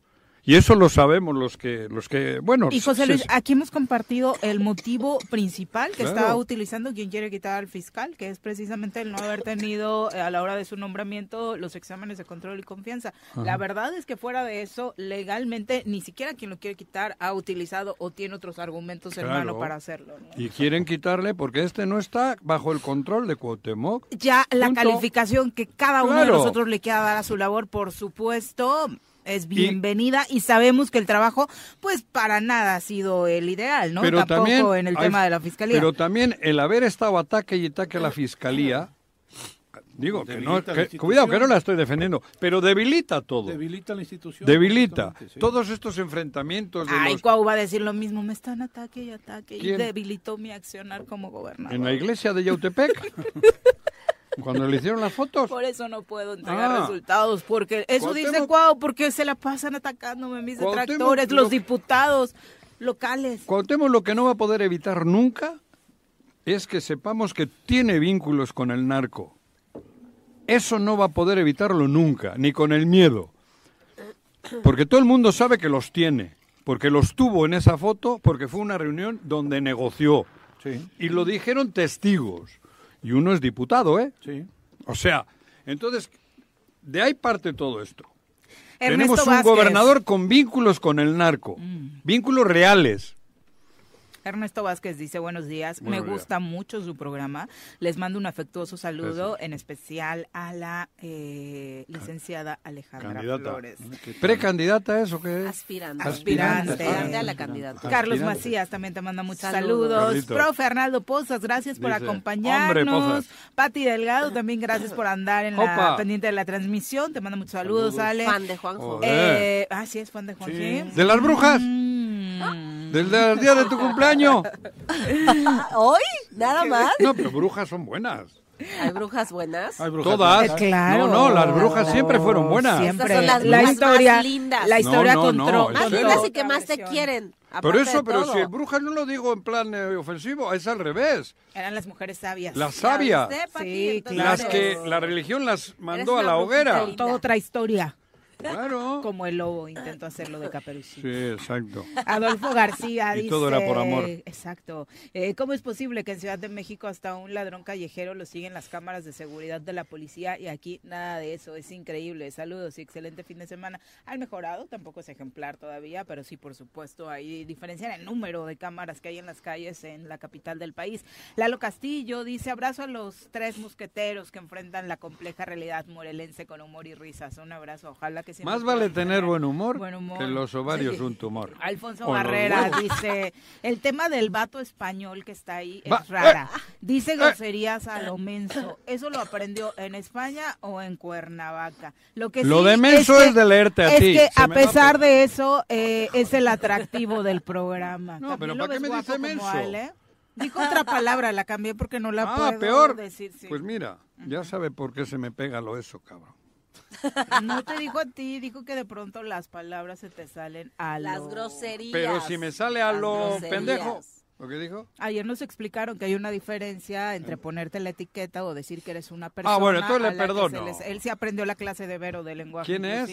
Alfonso Barrera. Véale, al, vale, Poncho, tranquilo, disculpa, que te había No entendido dijo mal. que eras tú, eran las groserías. Las que groserías. dices. Pues las groserías, mira, yo traigo groserías de allí, de aquí. Traigo Ya- ya un hizo una cajón. mezcla Sí, extrañísima, tengo eh, una cosa rarísima. Un híbrido. el vocabulario Tengo un ya. híbrido. Oh, Juan López, Florido. un abrazo. Abelardo Maya dice, los bancos extranjer- eh, extranjeros en México siguen y seguirán eh, explotando porque somos Claro. una minita de oro para Claro, ellos. totalmente de acuerdo. Y pensando solamente en sus beneficios, ¿no? En sus ganancias. claro. Eh, Shorugi, un abrazo. A Lupita Landa no le gustó y dijo, ¿Qué? brujo serás tú, Juan José. No, pero espera, bruja. ¿Quién ha dicho eso? Ándale. Otra de las Ay, chicas de Pero la bruja es... Pero, Ya, a ver, ya, ya, ¿quién ya, ha sido? ya, sí. Pero lee lo que es bruja. Sí, son mujeres sabias. Pero ¿no? sí, a ver. entendemos como una ofensa. No. No. Joder, en el País Vasco era el centro de, la, de, de- de las mujeres sabias. Que todo era relacionado con las energías, Aquí- aquí Con la la naturaleza. ya es naturaleza una- es y la bruja, iglesia- O sea, no lo tomas tan. Cuando llega la iglesia, las queman vivas. Sí, Siendo como- inocentes. Siendo inocentes. Al Sí. revés, en mi país sí, ser si bruja es todo un... a, a- a lo histórico, Porque aparte las estigmatizadas, a pesar de que hacían el mismo trabajo que, los magos, por ejemplo, eran ellas. Y Claro. los magos los tenemos ahí a Como- Merlín como- como, sí. protagonismo. Claro, por eso digo, la, la que la que le da el mal sentido a la palabra bruja o la bruja La es la iglesia. no yo. Es de que son las malas, ¿no? No, claro, yo admiro porque hemos tenido en el País Vasco es uno de los lugares más Ok, chicas, para Juan. No, bruja es en plan que cariñoso, al quiere. revés. Las Sí, quiere. joder. Sí, no, no, en serio, eh, cuidado. Yo cuando le digo bruja a una persona no lo digo ofensivo. Le digo con... No, en serio. Dice que ya te perdono, Lupita. No, no estoy te buscando ni perdón Ni Ni ol- olvido. ni olvido. Ni olvido. Ay. Es verdad, eh, es que la interpretación es errónea. Yo le doy la, la que es. Es La que yo sé bruja que es lo- lo todo una utilizamos mujer. como hasta para un insulto, pero ¿por qué no conocemos esa historia o no nos Pero ponemos lean- a detener en No, esa joder, historia, cabrón. ¿no? De, de lo que es una bruja o de lo que era una bruja. En el País Vasco las quemaron. Actuales somos las nietas de las brujas que quemaron, ¿no? Esas Y eran allá. precisamente salimos a exigir justicia. Y fue la iglesia la Sí. que las quemó vivas. Sí. Porque eran el eran Satanás, eran poseídas por él. Por el y sin embargo eran eran unas avanzadas en medicina, todo natural, la Sí, energía, la conexión con la naturaleza. Todo era naturaleza y eso era enemigo de la religión, porque les rompe la madre. Ya está, El somos negocio. un grupo de brujas y Eso- somos... Y lo digo en serio. ¿eh? Y un digo, grupo de brujas tómenlo. que te quiere mucho. Y yo también, por eso le digo. Yo a la que le digo bruja es porque... Ya te perdonaron, Juanji, ya te Ah, perdonaron. ¿a mí? Eh, sí. Oigan, también eh, se dio finalmente la designación por parte del presidente Andrés Manuel López Obrador de la nueva ministra. No avanzaron dos como- ternas, es la hermana de Martí Batres, No pero el perfil, ya lo habíamos platicado aquí, No, digo, no pues, te, re- respondo así porque es a lo que te Tiene pero Lenia no Batres se convierte en la nueva ministra de la Suprema Corte. mira. Ante el doble rechazo de las ternas que había enviado el presidente López Obrador, tuvo vía libre, porque así lo determina Ah, la ley, de Ah, designar de manera directa a Lenia Batres Guadarrama como ministra de la Suprema Corte en sustitución de Arturo Saldívar. Eh, Batres fue fundadora de Morena, era secretaria adjunta de Legislación y Estudios Normativos de la Consejería Jurídica del Ejecutivo Federal y anoche mismo eh, rindió protesta como ministra de la Corte y se convirtió en la primera persona que es designada de manera directa por el presidente de la República como consecuencia de este rechazo de las dos ternas que hizo el Senado, precisamente hablando de que, bueno, parte de las integrantes o las integrantes no cumplían con esta eh, pues eh, distinción de Martí el Batres es su hermano. federal. Así es. Sí. Sí. Ah, eso, ahorita me acordé. Le conozco. Pues, Pues es del jefe de gobierno. Sí, sí, bueno, lo conozco hace años. Con Claudia Sheinbaum, Mm. lo conocí hace mucho, era un chamaquito. De izquierda, radical. Sí, Sí, ella también. ella también. Ella, de Sí, hecho, sí. estudió en Cuba, tiene Sí. estudios en Cuba y demás. Se llama Lenia en Ajá. este en- En como un homenaje a Lenin. Lenin. Sí, ¿no? claro. Entonces sí son de, de- ella fue militante del PSUM, del Partido Socialista Unificador de México. O sea, sí son ¿no? izquierdos. Sí, son, son Sí, sí, izquierda, izquierda, yo los conozco por Sí, ese tema, por el tema vasco. Sí, claro, sí, sí, sí. Y sorprendió porque creo que la mayoría de personas pensábamos, o pe- se pensaba con analistas a nivel nacional incluso, que la designación iba a ser más hacia la hermana de la secretaria de gobierno. De hecho, en las votaciones que la se dio en el también. Senado, Sí, por eso se rechazan las ternas. en el, en Ah, el, la- en el, las en las votaciones del. Senado tenía más votos la hermana de, perdón que diga la hermana de, pero es que no recuerdo su nombre ahorita, ¿Y de de hermana la de quién? de gobernación. de la Secretaría de ¿De Gobernación. la María Luisa de Alcalde. la que la que es secretaria ahorita de gobernación tenía más votos ella en el senado que la misma Lenia Brat- Batres Por eso se pensaba que se iba a encaminar hacia esta otra mujer, pero ayer el presidente de la República fue más o menos como a las 12 del Mira. día que dijo Batre. va, va Lenia. Ajá. ¿Cómo se llama? Lenia. Lenia. Lenia. Lenia, ¿será por Lenin? Te acaban de eso. decir, de Juan. José. Mira, ya había dicho que era Martí Batres, her- hermana de, Estoy y dos minutos después dice, Sí. ah, es hermana Se de quedó Martí". pensando en las brujas. Es ¿Será que traigo, mi, Lenin? traigo mis cosas de ahí. Ayer estaba Sí. limpiando cajones en la cabaña y encontré la- aquello que me pusieron de este de Augusto. ¿Cómo se llama? De Adán Yo también soy Augusto. ¿Cómo era? Estoy, Yo estoy Augusto. Augusto. ¿Que lo tiraste O a huevo. ¿Ya no estabas tan a gusto? No, pues ya no fue mi gallo, cabrón, ya lo tiré. ¿Para qué quiero esa cosa, cabrón? Si no es, si no, No es sirve- acumulador Guardito. compulsivo. no sirve ni para fundir ni para hacer otra cosa, cabrón. Te ¿No tienes recuerdos de tus amores anteriores? No era amor. ¿No? Nunca Es llegamos como a... cuando sacas el cajón de las cartas de tu ex, ¿no? Y No, así, esas son ¿no? más respetuosas. No, no, no. Pero la- el, el, el pink este del Augusto, ya dije, ay, cabrón, lo tiré, se me cayó rápido. Me Bueno, y toque. justo José Regino te pregunta ¿qué, qué opinas de una designación de este tipo existiendo los nexos familiares eh, y el trabajo de Lenia previo en el A Ejecutivo mí me está Federal? Sí, a ti. Bueno, yo antes y ahora digo lo mismo. A mí, el, si, si mi hermana no puede triunfar por mí, estamos jodidos. Yo no comparto cuando ponen a gente sin capacidad, sin capacitación y tal, pero, pero cuando hay un currículum, una historia, un trabajo, yo no creo que hay que ponerle por delante lo familiar, hay que ponerle lo, lo que es. El currículum. A mí no, Sí, digo, claro. lo digo antes también. A mí sí me parece raro cuando le ponen a la cuñada, al primo, A la esposa. a la esposa, al chofer. Eso sí es, porque eso sí ha ocurrido y lo hemos vivido aquí en el ayuntamiento, yo lo viví. Entonces, eso sí no. O cuando le Bueno, ponen de candidata o de candidato a la mamá. O- pero si hay una, si hay dos hermanos que son ilustres y que tienen una trayectoria chingona, me jode que a quién le vas a limitar. Digo, creo yo. Hombre, sin ninguna duda que si, si no hubiese sido por Morena, ella no hubiese llegado a donde llegó. Esta chica, la Lenin, ¿qué? Lenia Batres. Lenia, joder. Pero, y lo digo, antes también he dicho, ¿eh? Yo no tengo ningún problema en que haya dos familiares ostentando cargos distintos Sí, en, cada en uno el erario. Pero eh, tienen que demostrar, como el caso de esta chica, que sí tiene todo un currículum, cabrón. Y si hubiese sido de derechas, digo lo mismo, ¿eh? El tráfico de influencias y todas esas madres es distinto.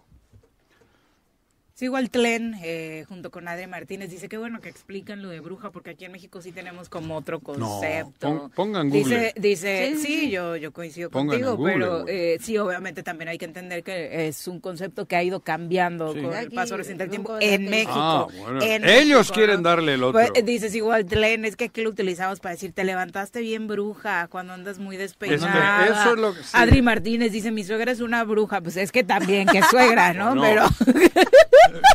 Hay algunas que sí lo merecen. eh, No, lo de bruja. no. Bueno, Ya, yo- o sea, es que es para bien o para mal. De o pronto sea, dices, yo ando bien bruja porque no tienes no Ajá, nada, exacto. ¿no? Porque Es que para decir nada. algo malo debes eres una eres una suegra, cabrón, no una No, bruja, no una todas suegra. son así, Casi todas. Qué mala suerte has Casi tenido todas. Sí, sí que no. No, No, no, no, no. Casi todas. Exacto, Yo creo que ha sido mal yerno. Lo es. A lo mejor por eso es que no han sido. Imagínate lo de yerno. No, qué oso. Parece una suegra esa. En lugar de una bruja. Sí, eres un mal yerno, por eso te ha ido mal. ¿A mí Sí, mal yerno? Sí, tienes cara de mal yerno. Pues simplemente claro. con lo que estás diciendo. que No, no, no. A ver, pero si las suegras, las malas, normalmente son las mamás de los ma- de los yer- de los maridos, que son los que les consienten. Ay, sí. Históricamente, yo no estoy hablando de la mamá de la de la pareja, de la es mujer. que no le cocinas como yo le cocino. Claro, el hijo ha el pasado, consentido. y- Uh, Hijo, ya te dije que no te Pero tú haces estos pasteles y tú que haces estas reposterías tan lindas. No eso. tienes nada que hacer. Seguramente. No ah, tienes nada que flojona. hacer, así. Yo por eso no Flojona. cocino. Por eso, Ay, pero es que no te quedó tan bueno. por eso Yo no te dan la candidatura cosita. Morena. ¡Ah, cómo no! Huevo. Eso, andas haciendo pasteles. Vete a hablar con el pueblo para que te la... con Ulises, Uli. El Moreno es hablar con Ulises, ¿no? Con Uliero, vete a hablar con el Uliero. Lupita Landa dice, bueno, ya en resumidas cuentas, las brujas apoyamos a Ale para Sí, Cuernavaca. ay, qué bueno. Javo Sotelo dice, salud, tesoreros, un abrazo. Y las cosas van caminando y hay que pensar y actuar en positivo para regresarle a Morelos su grandeza. Creo que en eso debemos concentrarnos. Sí. También es cierto, por supuesto, ¿no? Elegir los mejores perfiles y como lo hemos dicho, no volver a votar con el hígado como lo hemos Claro. hecho en pues, recientes ocasiones. O con el hígado o con el miedo. Sí, claro, Es lo por mismo. supuesto. Eh, Fátima Rex, bueno, qué pregunta, dice eh, si realmente te van a dejar en Morena, quienes deciden hoy eh, contender, Ale. Creo que no puedes responder, pero... Pero ya respondo yo. Va a ser a través de una encuesta el proceso. Ajá.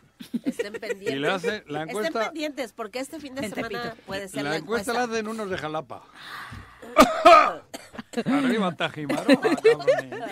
Y dicen, los morelenses tenemos una gran oportunidad para ver, mejorar a Morelos. En eso coincide también que debemos concentrarnos. E insiste, Todo. Juanjo, deberías contender en No, Cuernavaca. no, no, lo mío es. Yo Sí, estoy viendo. ¿Por qué partido ya? No, no, no. No, no, no, digo, ahora No, no, no. No. Yo sí, yo, yo sí sería regidor, eso sí. alcalde. Gratis. Gratis, ya Sí. lo has dicho, gratis. No, no, regidor sí, en un consejo y apoyar y aportar y hacer los consejos, bueno, ¿cómo le llaman? Los cabildos a las Mm, 7, 8 de la noche. Eso sí, pero no. Ir a una. a, a pelearme con esta. ¡Bu! no, no, no. Con la mafia. No, con la mafia, digo, la verdad, joder, yo no sé cómo tienes tú el. la- la- la- El hígado. El hígado de. ¡bu! no. Pasar esto. Yo iría, si me dicen directamente, hoy y en 15 días es la elección, va. Pero todo este proceso sucio. Ay, lo eh, corrupto, el hornear, el hacer postres, no. eso te, te relaja. Te ¿Eh? relaja y te inspira a seguir avanzando. Yo te digo, si mañana me dicen, hoy, oye, Juanjo, hoy Morelos en tiene que 15 decidir tienen- por una tienen dos semanas mujer morelense. y preséntese quien quiera y hagan proselitismo 15 días, me apunto. Me apunto, aparejo. Pero todo esto a mierda que No no. lo aguantas. No, No eso lo no, aguantas. es insoportable. ¿no? Y además necesitas mucho dinero. Pero así ha sido, necesitas fíjate, sacar- así ha sido en Morena desde el inicio, Sí, ¿eh? pues si llevan No tres de años. ahorita, o sea, eh, Desde en, la, la- en la antepasada, en la del 18, en la del 22, Sí. o sea, sí, eh, casi las candidaturas se han definido casi un día antes de los Claro. registros. Y Pero- así O sea, está la convocatoria. ¿Sí? Sí, así Un está. día antes. Así está. Y así ha sido. O sea, no es nuevo en, en Morena. Y muchos se desesperan porque muchos, muchos entran a Morena pues nada más para ver si pueden conseguir una candidatura, ¿no? Claro. Y es la realidad. Y hoy hay muchos. No, pues, y pues, en ¿cuántos Cuernavaca se también. registraron? 18 para Cuernavaca, parece. 13, ¿no? ¿Sí? ¿Seguro? A, a mí me dijeron que 13. No lo sé. Bueno, no, no que te- 13 hombres y un tanto de mujeres. Más. Sí, Pero- pero... pero, muchos de los que están inscritos, o sea, no son de Morena. No, hoy, pues hoy, hoy, cagar. hoy se sienten que son de Morena, cuando tristemente los has escuchado hablar mal del partido, ir en contra ¡Del del, presidente! partido, ir en contra del presidente y Pero- hablar mal del presidente, y hoy realmente ver, se sienten de Morena. Yo, creo que la gente es Ale. inteligente. Sí, Y pero yo- Ale, Y yo espero que la gente sea yo he inteligente. estado hablando. Y eso es lo que quiere la gente, Sí, no, Ale, no Ale. extraños que nada más utilicen a Morena para un fin Ale, personal. Ale, y lo tengo que decir otra vez. Yo he estado discutiendo, discutir fuerte, fuerte, en favor de la 4T de Andrés Manuel Sí. con cinco cabrones que están en la mesa sentados con la candidata de ustedes. Con cinco. Del cuarto de guerra, o como se le llame, con cinco. ¿Que han atacado a la 4T? pero feísimo, feísimo. Y yo defendiendo, sin copas. Y por eso te digo, ay, güey, ahora me van a venir a decir que yo soy el malo. Cabrón, si ellos han hecho estragos criticando a la 4T y a Andrés Manuel, desde que estaba en campaña hace tres campañas. Desde entonces, y, te, y te los digo quiénes son, cabrón. Y ahora me vienen a decir que, ay, la difamas. Que yo la difamo. No, pero por Oh, eso te y digo. yo, yo nada más te, y- te- ya no hablo solo de los cosa. candidatos. yo nada más te voy a decir decir, una sigamos cosa. haciendo historia. Sigamos haciendo historia. Ay, Sigamos cabrón. Ahora que todos los llevamos, llevo 67 años recibiendo trancazos de ese lado y ahora me vienen a decir que yo soy el ojete. Ellos son los que vienen a reivindicar No, no, la serio. izquierda mexicana. Digo, por eso ya cambié yo también. Para mí lo primero es Morelos, ya ni mi ideología. Sí, Ni sí, mi primero ideología. tiene que ser Cuernavaca, Primero primero, es tiene que ser Cuernavaca, y tu Morelos país. y luego Así es. Ya averiguamos. Son las 8 con 8. Volvemos.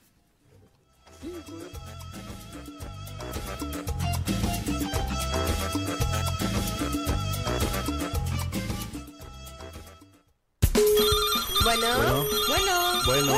Bueno, ¿quién habla? El choro matutino, buenos días. Contáctanos, dinos tus comentarios, opiniones, saludos o el choro que nos quieras echar. Márcanos a cabina 311 6050. Súbale por Juárez, Calvario, atravieso Avenida Morelos. Eh, Sí, sí se va recorriendo, por favor. Por favor, pero rapidito que ya va a empezar el choro.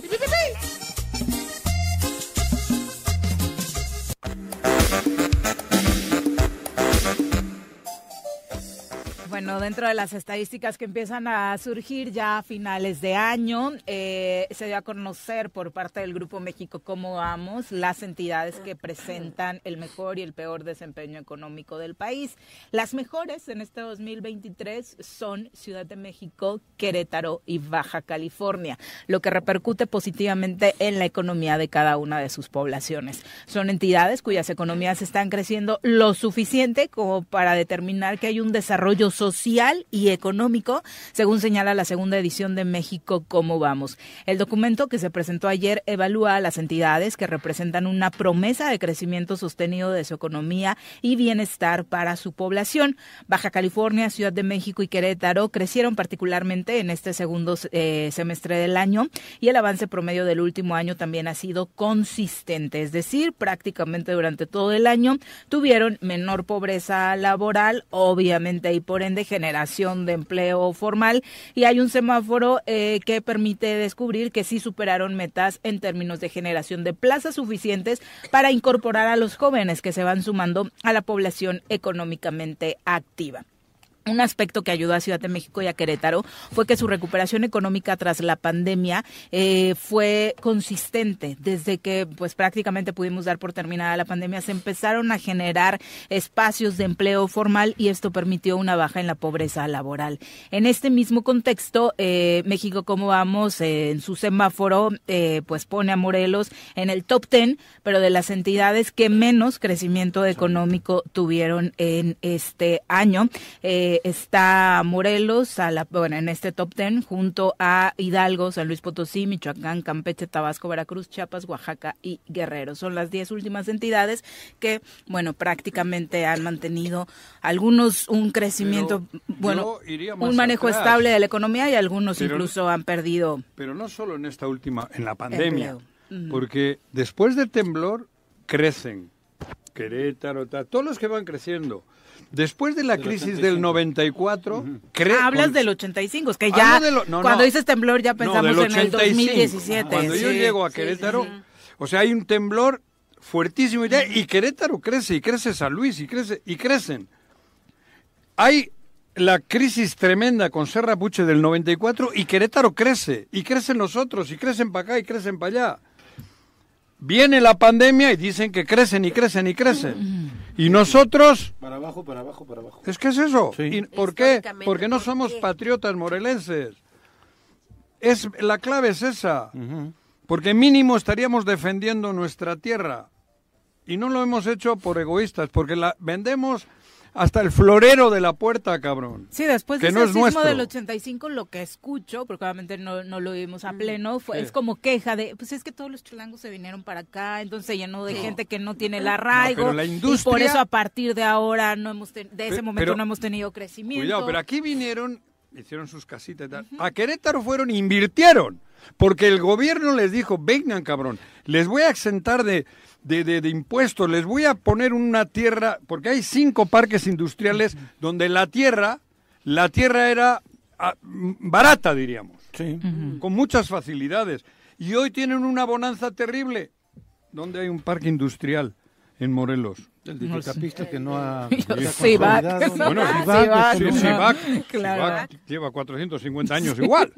Pero es de lo que seguimos hablando. Y hoy- Es que no hay oportunidad Pero hoy se ¿no? van, a los inversionistas en, en los municipios, en lugar de abrirles, o sea, les ponen trabas y trabas. Porque y trabas y somos trabas nosotros. Para un permiso, Para poder invertir en el Estado. eso, Yo porque cobramos el permiso, todos los alcaldes. Porque robamos con el permiso, porque si quiere alguien le extorsionamos con los permisos euros. Si Así quieren es. tierra, la compro a cuatro y la vendo a cuatro mil, porque eso es lo que hacemos. Y así, ese es, por eso digo, y eso es lo que tú Mo- siempre Morelos dices, para no los tener- morelenses eso es no de tener verdad. amor, eso ¿eh? es no tener amor Claro. por la tierra, porque aunque no seas de aquí, Juanjo, aunque Ah, no, seas de aquí, aquí vives, aquí está tu familia Claro. y de aquí creces. Si está bien tu municipio, va a estar bien tu familia y eso es lo que deberíamos de tener ese chip todos y más los, las autoridades. Claro, pero lo que quiero es hacerme yo rico y chingue a su abuela los dos millones. Claro. Sí.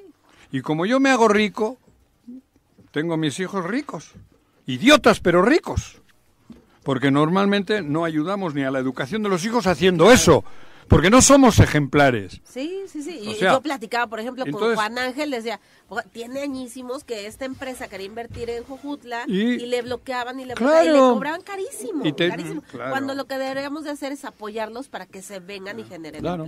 Y Bueno, nada dicho más los hijos idiotas, perdón, quiero decir que los hijos ven cómo ha hecho la riqueza su papá y ahí vienen. No, y no hay desarrollo intelectual, ni de Claro. progreso, ni una ambición Facilito. positiva, ¿no? ¿Y mi papá cómo hizo dinero? Pues mira cómo hizo, cabrón. Y sigues pues yo, ese pues esto es el camino. Mm. Y eso hemos generado en Morelos, aunque les duela escuchar. Y estamos generando lo mismo. Y mientras no cambiemos y digamos ya basta y vamos por Morelos, estamos jodidos. Sí, y a la par, nada más para cerrar con los datos, sumado a que el crecimiento económico está detenido en la entidad, también se dieron a conocer por parte del secretario de Seguridad Pública Federal los datos de noviembre respecto a homicidios dolosos y Morelos ahí también aparece en el top 10, pero de los que más tuvieron. Claro. Fueron mil, eh, 1.323 casos eh, y superamos con esto a entidades como Zacatecas, Tamaulipas, Nuevo León, Sonora o la propia Ciudad de México, ¿no? Y menciono estas porque son entidades que regularmente eran pues las más caóticas y las que punteaban en este sentido. Son las 8 con 19. Vamos ahora a hablar de materia Pero nos electoral. vale madres escuchar que somos el culo del mundo. No, no nos importa. Cuando nos debería de importar, nos debería de doler. Indignar. Cuando va tu equipo de fútbol el último, estás jodido. Esto es peor. Si tenemos a Morelos que nos da vergüenza, no podemos reaccionar. Somos a buscarlo los siempre peores en la tabla de todo. abajo, Y no nos y cuando dicen Morelos, están hablando de mí. No están hablando de una palabra ni del general Morelos, están hablando de mí, cabrón. Soy Simplemente el peor del sondeo, país. ¿no? ¿eh? Hacemos un sondeo y Viri, ¿qué, qué te hace sentir orgullosa de tu estado? Claro, ¿qué? ¿No? Pepe, ¿qué te hace sentir orgulloso de tu estado? Pues nada. Nosotros. Nosotros. ¿Qué te hace la sentir gente. orgulloso de tu estado? Pero es que en prácticamente todos los temas, este sexenio en particular, hemos estado en último lugar, empezando por la calificación que nosotros mismos le damos a quien hoy encabeza el trabajo Sí. del Ejecutivo Estatal, Sí, ¿no? sí, sí. 8 con 20, ya está con nosotros Elías Baruta, a quien saludamos con muchísimo gusto para Opa. aprender, como le decía, de la materia electoral. Bienvenido, Elías. Gracias, Vir. Qué gusto saludarlos, Pepe, Juanjo, Alejandra. Hola. Para, para nada más un comentario respecto a esto que están comentando. Sí, siento que lamentablemente hemos normalizado lo que vivimos.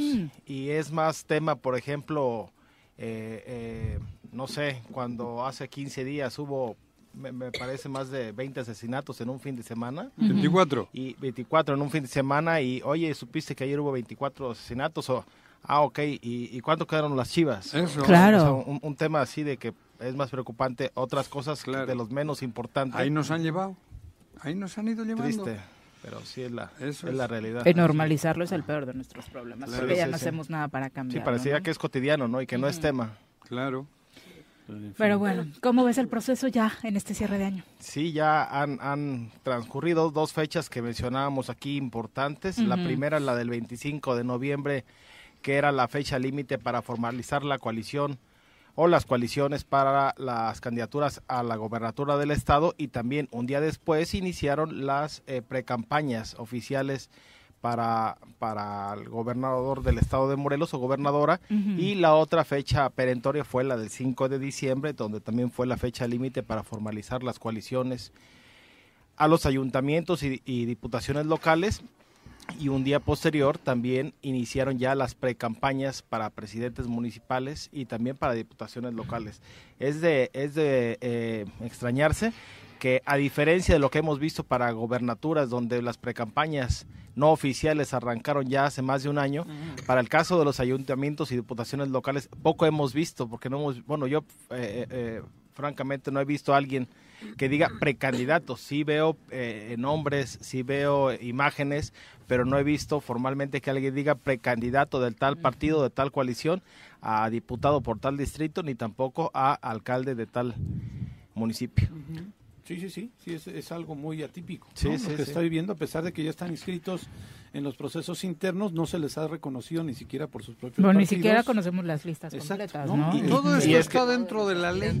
Sí, sí, sí, sí. Así sí, de sí. ambigua De, es. de hecho, ahorita sí tendría la oportunidad de, de- de estar anunciados y anunciarse eh, eh, con tal forma, ¿no? Precandidato a tal cargo. Lo que vemos es que eh, efectivamente estas listas no han sido públicas y por tanto, pues muchos no tienen eh, o, o no quieren anunciarse como tal porque no tienen garantizado, por supuesto, que van a ser Ellos eh, o que ellas. van a ser los candidatos o candidatas y eventualmente eh, no quedar mal parados. Y por otro lado también... aspirantes a precandidatos, ¿no? O Exactamente, porque el- el- los registros, por, eno- por ejemplo, de, de- de Morena, eh, te dice, eh, cuando te inscribías, te da la calidad de...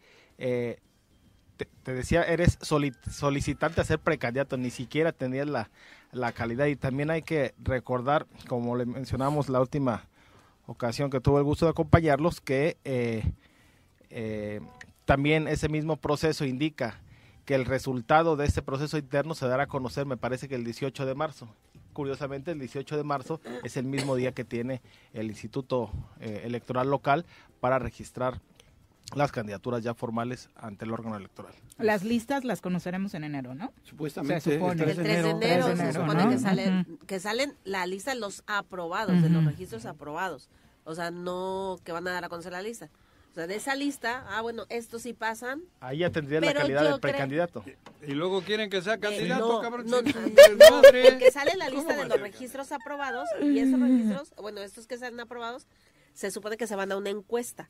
Y de los son los aspirantes y de esa encuesta sale el precandidato. Pero lo chingón es que el día 2 de junio empiezan los precandidatos del 2030, cabrón. Del, no, del 27. Eso seguro. Sí. Eso sí Eso, seguro. ya empiezan, ya empiezan la sabemos, campaña. sí. ¿Es en serio? Termina la, en la una y en la puerta ya al día siguiente. Mira, ahí se pinta para gobernador. Mira ¿no? este No, pero- pero- pero es esto, ya empieza, Que- cabrón. que- que y ahí hace- vivimos. desde y el hace- estado hecho... Desde hace más de un año vimos atascado todo, todo nuestro estado, incluso a las orillas de este, de, de, de, de- de quien aspiraba a, a ser candidato a tal cargo. Y ahorita que sí ya formalmente inició un proceso y sí tienes la oportunidad de anunciarte, eh, solo que claro, bajo un registro que te, que te otorga el INE, pues ahora hay menos que, que antes, no sé si se han dado cuenta. y ahora ya son formalmente las precampañas, tanto para gobernatura Sí. del estado como también para renovar los 36 ayuntamientos y las 12 diputaciones locales más las 8 plurinominales. Yo tengo amigos con los que ya estoy hablando para el 2030. Te lo juro. Pero es que también en este Y no es vimos un abuso, ¿no? O sea, Sí. particularmente de los candidatos o candi- y candidatas del gobernador. O sea, sí, fue un despliegue impresionante y por eso nos asombra hoy ver un poquito menos, ¿no? Sí. O sea, sinceramente, La- lo de lo de Mercado y lo de Sandra Nayá ¿Y fue... Margarita qué, cabrón? No, bueno, ella al final se quedó y a ella sí la seguimos viendo. Estoy hablando de, Ah. de los que se quedaron fuera de la Ah, candidatura bueno, a la ¿y la gubernatura, otra? ¿no? La Ceci, ¿qué? Ah, pues que ella la cortaron antes, Empezó, empezó, a meterle mucho en redes tanto, sociales, ¿sí? pero los espectaculares de, de Sandra y el Güero, No, bueno.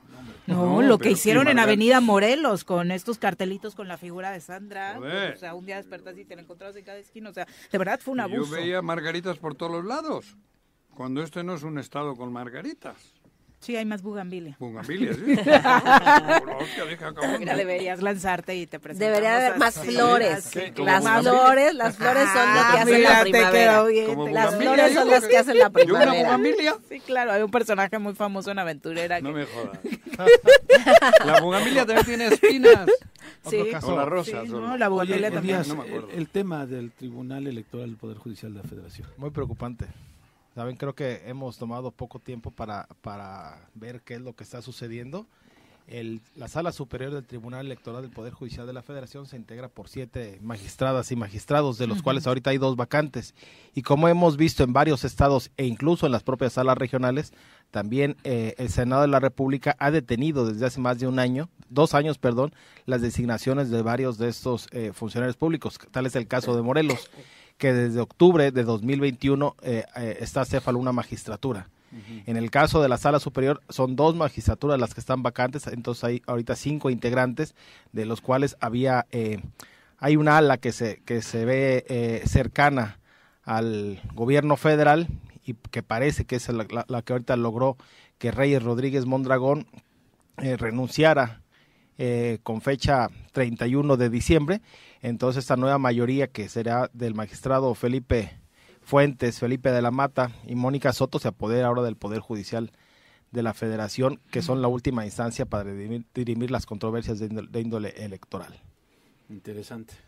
Interesante. Y otro tema para comentar, también ayer la sala regional, también del Tribunal Electoral del Poder Judicial de la Federación, eh, desechó, por ser notoriamente, notoriamente procedente, un juicio de dos hoy exregidores del Ayuntamiento de Cuautla, que por un tema ahí de, de ausencias en un cabildo, ojo, en una misma sesión, eh, el Ayuntamiento de Cuautla eh, les, le- le- le- les determina las tres faltas a que tienen derecho, a la cuarta se, se les destituye, eh, promueven un juicio, a mi juicio eh, mal elaborado, porque por lo que pretenden lo, lo- lo- lo- lo introducen a forma de un amparo y el Tribunal Electoral Local no les da la razón y la Sala Regional Ciudad de México ayer en, en- en sesión pública determinó la improcedencia de su de su medio de impugnación. De Por lo cual, por lo cual eh, se, se confirma la, resolu- la resolución del Tribunal Local, es decir, siguen fuera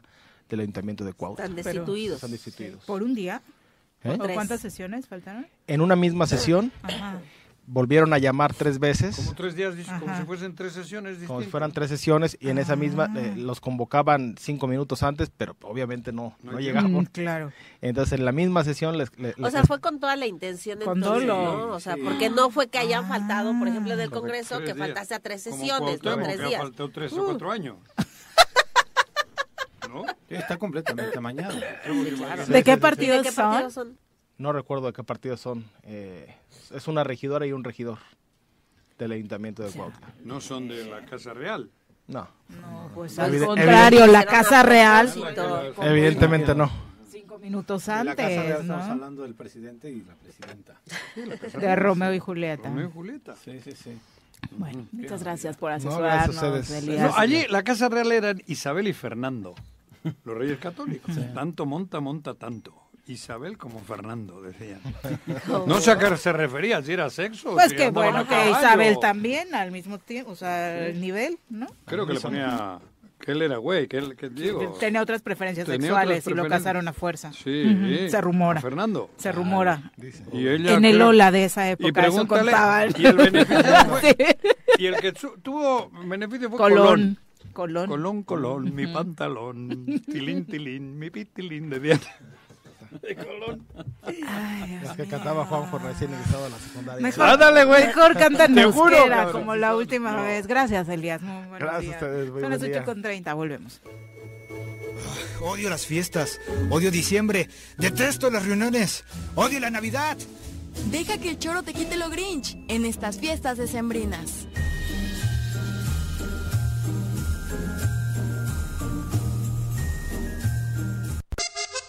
Súbale por Juárez, Calvario, atravieso Avenida Morelos. Eh, Sí, sí se va recorriendo, por favor. Por favor, pero rapidito que ya va a empezar el choro.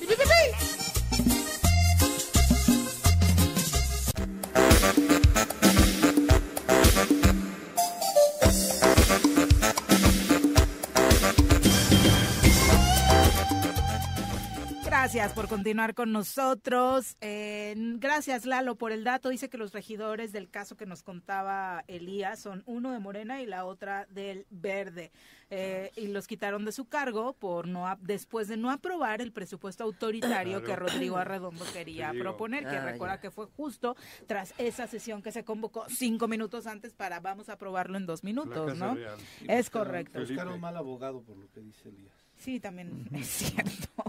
Eh, vamos al viernes musical. Nos da muchísimo gusto recibir en cabina a Sariela Camargo. Bienvenida, Sariela. Muy buenos días. Buenos días, muchas gracias por la invitación.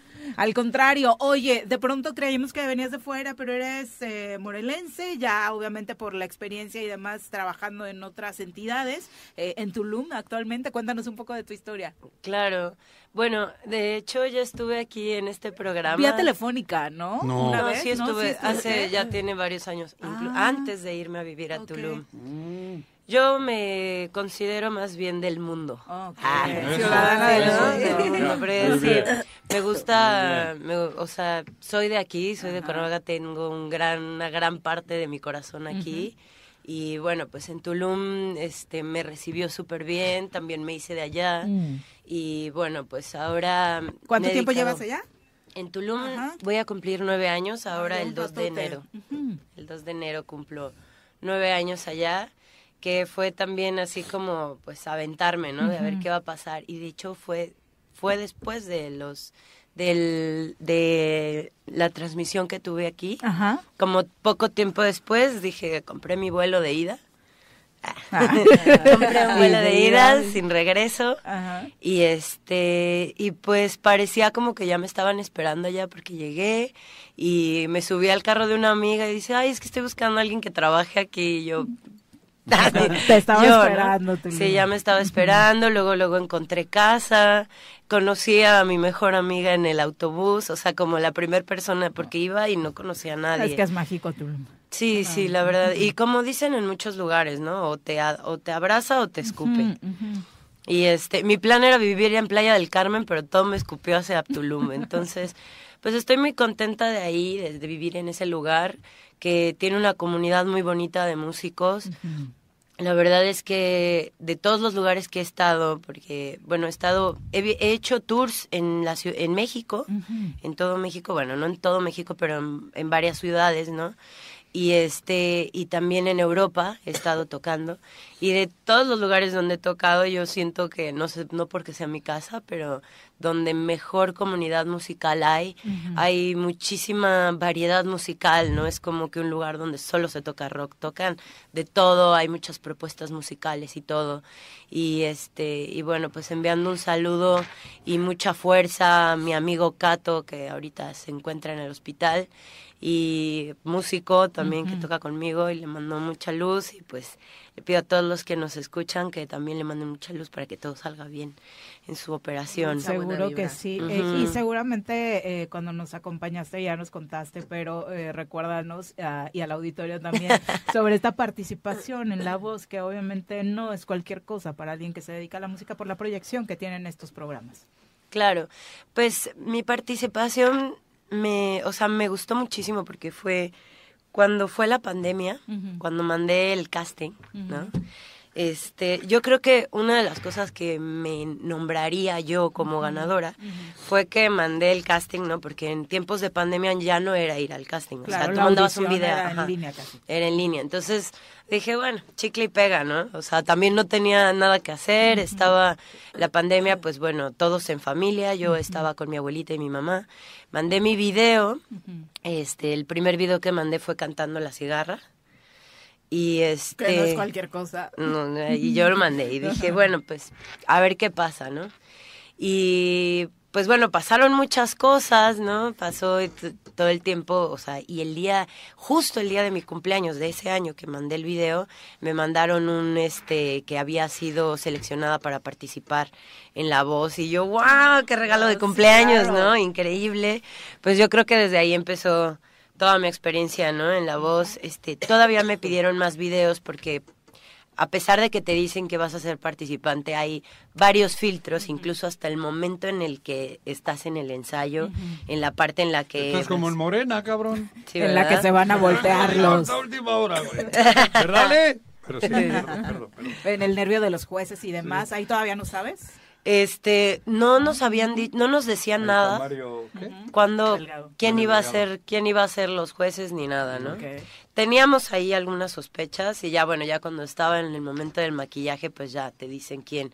Y ni siquiera me dio tiempo como de de pensar bien, pero cuando me dijeron que estaba Miguel Bosé, la verdad es que no lo pensé ni dos ¿Ese veces. estaba?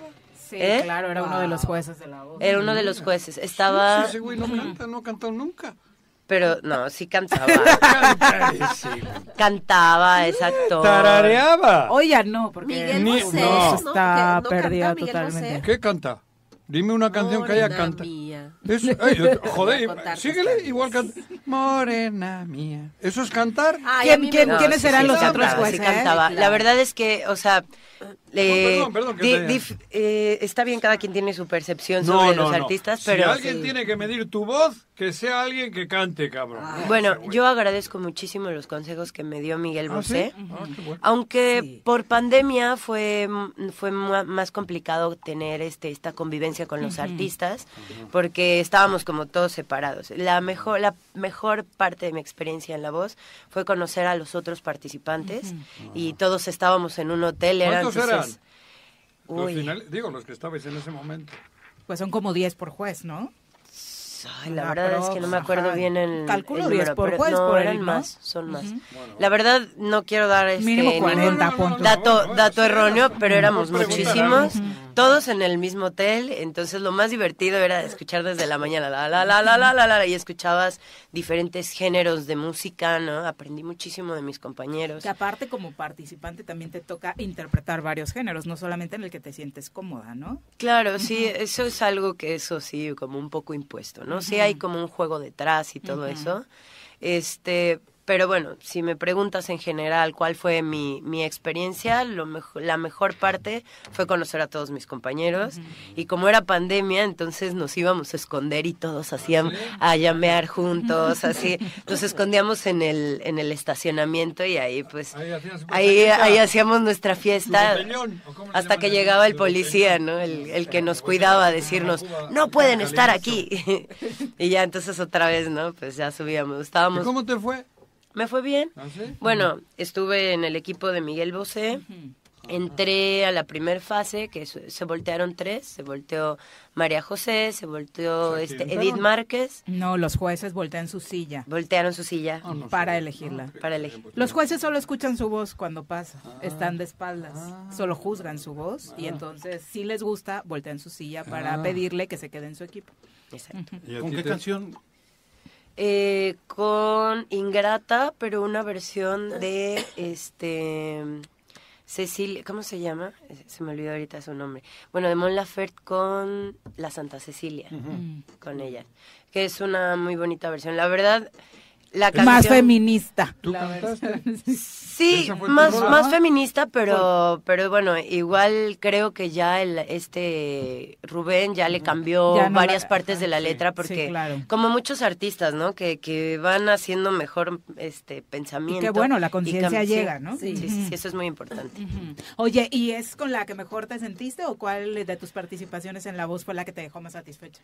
Pues esa fue con la mejor, porque la siguiente ya no me, no me eligieron y sentí que esa canción no, no quedaba conmigo, ¿no? No le acertaste con la canción. Pues Ah, no, te la ellos ponen, la ponían. ¿Te las ponen? ajá, ¿Te la ponen la segunda, la segunda no es algo que, que yo elijo, ¿no? O sea, Claro. yo mando Ah. un, yo mando un repertorio, Claro. yo mando un repertorio y pues ellos pueden o elegir, o sea, también está como o elegir o darte una canción que creen que te va, te va Bien. a caber mejor, ¿no? Ajá. Pero la primera me sirvió, me fue muy bien porque, pues bueno, yo ahora, bueno, canto, mis canciones son una mezcla de folk, este, latino y tiene muchas cosas. Y entonces canté una ranchera, ¿no? O sea, esta versión es ranchera. Y ahora, pues yo me conocen en mi pueblo por cantar rancheras, ¿no? O sea, por cómo canto. En Tulum. ¿Ah, sí? Sí, sí, sí. Oye, y a pesar de las discrepancias musicales acá con Juanjo, ¿cuál consideras que fue un buen consejo de Miguel Bosé en estos cortos encuentros que tuviste con él? Pues mira, a Colombia.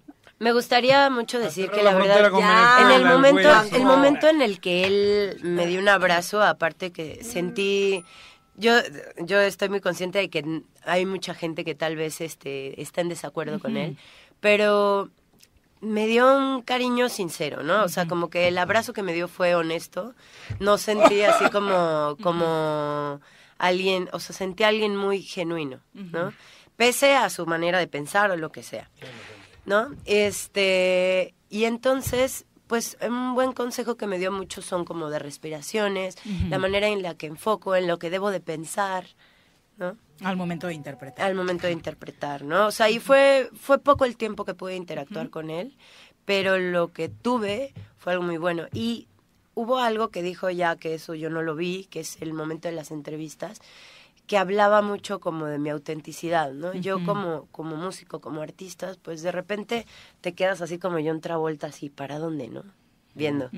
Y este, pues él dijo como algo que me hizo sentir muy bien, que como quién soy, ¿no? O sea, Ariela Camargo es Ariela Camargo, o sea, ella puede cantarte esto, puede cantarte el otro, puede...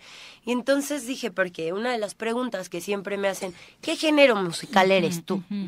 Entonces es como el, ¿qué género, no? Yo la verdad que soy de la bandera del no etiquetas, yo no, o sea, no de de esas cosas.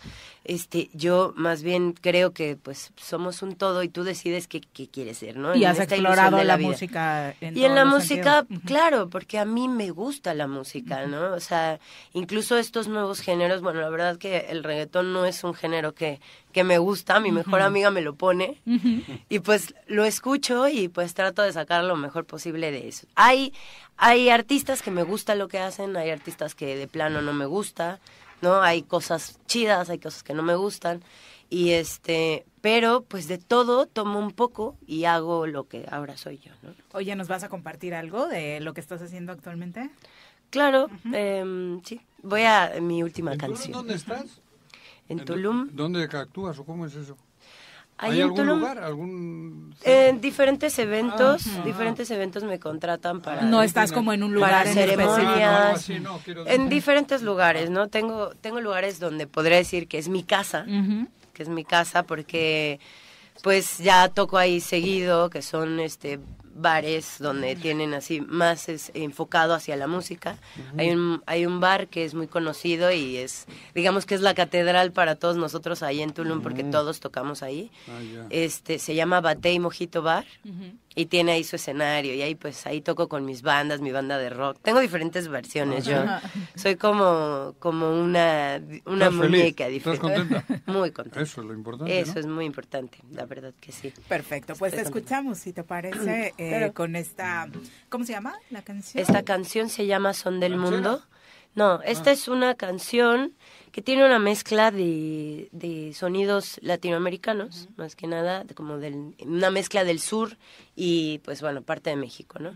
Eh, bueno, quiero decir que esta canción la escribí para los migrantes, la escribí para es una canción de no banderas, es una canción que le mundo. comparto al mundo, exactamente del mundo, en el que pues a final de cuentas pues igual es una utopía el, el, el mundo sin fronteras, pero ahora con todo lo que estamos viviendo, con la guerra y con todo esto, pues bueno, siempre hay que buscar la manera de ser empáticos, de ser con otros, de, de, desde el corazón. O sea, sí podemos juzgar porque tal vez no me gusta cómo piensas, pero eso no quiere decir que no voy a estar ahí para ayudarte, ¿no? Entonces esa es la parte, la, la inspiración de esta canción que se llama bueno. Son Qué del lindo, Mundo. Sí. qué lindo. No es Eh, fácil lo que ha dicho, ¿eh? No, sin duda. Eso es complicado. Mucho. Mm.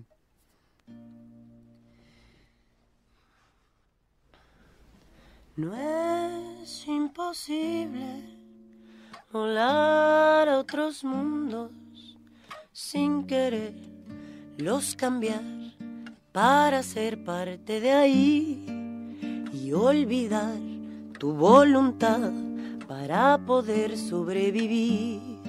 Y es que han pasado tantos años de un pueblo que va despertando para no seguir callando ese derecho que nos han robado y así vivir en libertad, libertad y estar donde quieras estar. Y como contienen el llanto para no pasar el frío tienen tierra en las manos y se van por el río, por el frío, río, frío.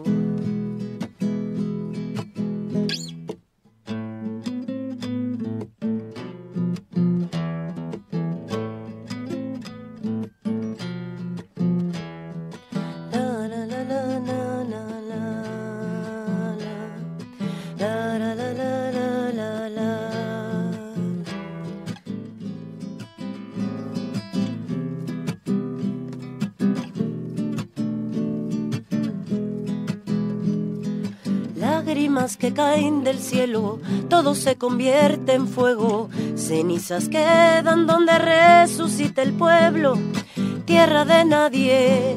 Y si no es tuyo, lo compartes. No nací donde crecí, pero aquí es donde elegí vivir. Vivir aquí.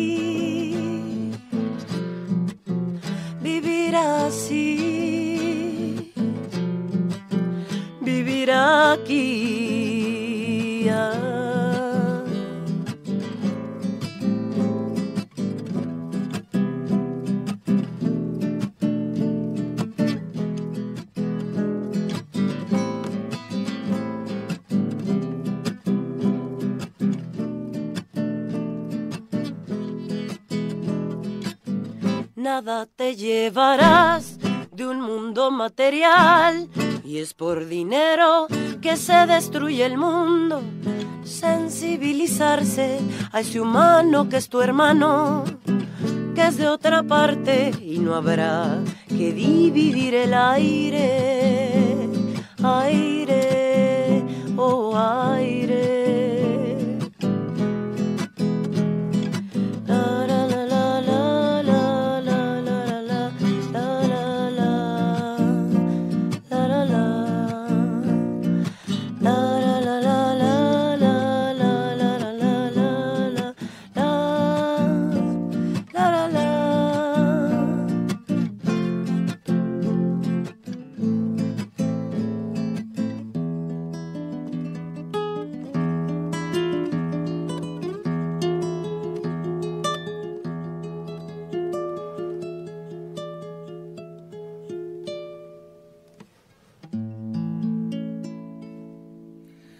Bravísimo, Joder. qué barbaridad. Qué bonita La verdad es que No, siempre bueno- es bueno un buen momento recordar que la música está en este mundo para unirnos, ¿no? Para romper fronteras, para unirnos como pueblos y creo que justo lo mencionabas antes del arranque de tu canción, logra eso. Sí. Pues eh, sí Qué es bueno que te trajeron aquí hoy, cabrón. Muchas gracias, muchísimas gracias. He visto cada cosa que... No, de verdad, ¿eh? me, me emocionó. Muchas gracias. Gracias. La verdad a mí también y me eso es para mí. Aparte, bueno, quiero mencionar que gané un premio con esta canción, el cual fue así como que todo fue perfecto porque cuando yo hice esta canción estaba en el borde de Tijuana. Me dio muchísimo sentimiento, ¿no? Ver y cuando te cuentan toda la historia de De la frontera. de la frontera y estás ahí, ves el corazón y de que las familias Se abrazaban y todo y oh, me llenó de mucho, ¿no? Y luego pues ahí en Tulum tengo muchos hermanos argentinos, muchos amigos. ¿Y más que vas a tener? Y más, y Sí, más. con y la crisis, con la devaluación que se- Llega, sí, llega. sí. Pues bueno, ah, ahora sí que, pues por eso son del mundo, ¿no? A veces hay cosas que nos cuesta trabajo compartir nuestro espacio. Yo lo digo personalmente, también a veces tengo esas situaciones en las que dices, "Ugh", pero luego dices, esto, todo esto es una ilusión y este cuerpo es el vehículo que me tocó llevar en esta misma ilusión, en esta realidad, ¿no? Lo ¿Quién es sabe que qué va a Le pasar? meten el egoísmo y le damos en la madre. luego. Claro, pero ahí el, el viaje más importante es el que llevas adentro de ti, ¿no? el que vas ahí. Y esa es la ilusión que construyes tú hacia tu, a- para afuera, ¿no? Lo que, lo, lo que construyes. Y pues bueno. ¿Qué premio ganó? Este, ah, bueno, Ajá. ganó un premio de cultura de Quintana Roo y era un apoyo para músicos este de la pandemia, ¿no? O sea, un apoyo para todo, o sea, participamos varios músicos y yo fui una de las que ganó que ganó este el premio a la can- a una canción original y pues como lo grabé el video lo grabé en este en un cenote de allá y como Ah, algo natural ¿Lo podemos ver en YouTube? sí lo pueden ver en YouTube sale ¿Cómo como estás en Magalum YouTube? ¿Cómo- eh, cómo? Sariela Camargo. Sariela Camargo y este lo encuentran con Magalum. Lo hice con una compañera mía que toca el violín y este tenemos un proyecto juntas y pues bueno, un placer. Gracias. Gracias. a Bueno. ti. No, gracias, gracias. ¿Dónde te encontramos tu música? ¿En Spotify? ¿En qué otras plataformas ya está? Eh, me encuentran en YouTube. Estamos ahí en SoundCloud y pues este en Instagram estoy eh, seguido mostrando dónde voy a tocar, mis conciertos y todas Y estas nueva cosas. música. Y nueva música y todo, y estamos, estoy trabajando en nueva música también para subirla a Spotify. Tengo mi disco ahora. Ay, no traje. Ay, no. Pero ya, está el disco. Pero ya el disco ya está. Padre. Ok, pues ahí Más en bien ya estoy en el, en el siguiente, Ok. que ahora más bien estoy trabajando en un EP, no tanto en, en un álbum completo. Este, está esta canción que es de las últimas que hice y tengo otras canciones también que son mucho, yo creo que eh, hablo mucho sobre este viaje al interior, ¿no? Como de la resiliencia, de las cosas que pasan entre nosotros y cómo salimos de ellas, ¿no? Y siempre es un respiro entre todas las propuestas musicales encontrar este tipo de conceptos, porque aunque a algunos sí nos guste de pronto bailar el reggaetón y demás para algunos momentos, pues la música está para eso, ¿no? También para generar Claro. paz, tranquilidad, reflexión. Una, una de los discos, yo, si hay una artista que incluso me encanta y canto mucho de sus canciones es la Natalia Lafourcade. Claro. O sea, me gustó muchísimo como todo el giro que hizo ella en su música. Claro. Y su último disco me inspira muchísimo porque incluso ella no podía creer haber ganado Grammys con su último disco porque Con récords impuestos, además.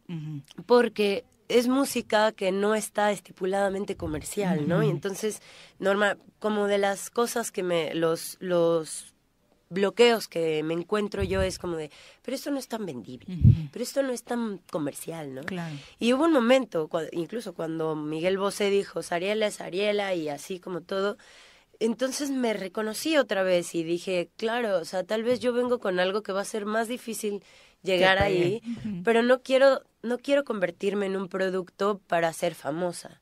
Mm, Y, o sea, me gustaría muchísimo que mi trabajo sea reconocido mundialmente como cualquiera, pero no tanto, no busco tanto la fama para que la gente me quiera siendo un plástico, ¿no? Sí, O sea, perdiendo tu esencia, ¿no? Claro, la de- música a final de cuentas es un mantra, ¿no? Es algo que estamos escuchando ahí.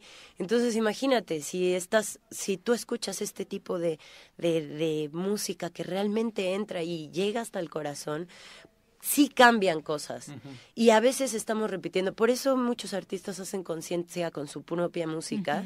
Ahorita me gustó mucho un video que subió Residente sobre todo lo de Que ya no va a ser Palestina música, ¿no? Hasta... hasta que pero aparte de cómo cómo estamos educados que repetimos todo entonces sí como artistas hay que buscar muy dentro de nosotros qué es lo que realmente es genuino de nosotros no repetir algo que alguien más hace para tú salir adelante no entonces yo creo que esta es una búsqueda continua para mí para otros artistas yo creo también y es muy bueno escuchar este mensaje, sin duda, en este espacio musical que nos damos en el programa, incluso para reflexión de nosotros mismos. Muchas gracias. Muchísimas gracias por la invitación, fue un placer estar aquí. Son las Gracias. 8 con 58, nosotros ya nos vamos. Quedaron empatados anoche Tigres Uno, y uno. América en la gran final de ida del fútbol mexicano. Inició ganando la América, pero Tigres alcanzó a empatar y seguramente esto va a hacer que ahora sí se ponga buena la final de vuelta, porque la verdad la de ayer quedó un poquito a deber, aburridón el primer tiempo particularmente. Pepe, muy buenos Vámonos, días. buen fin de semana, Viri. Que tengan excelente fin de semana. Cuídense mucho, de verdad. El mensaje con el que arrancamos el programa respecto a la conciencia a la hora de manejar y la combinación con el alcohol, hay que hacer hincapié, incluso con nuestros familiares, el conductor designado, el pedir un Uber, un Didi, un taxi. La verdad es que tenemos mil opciones y no arriesgarnos a pues atentar contra nuestra vida o la de otros. Mañana inician las posadas y por supuesto ya los convivios de fin de año están a tope, eh, así que a cuidarnos que tengan excelente fin de semana.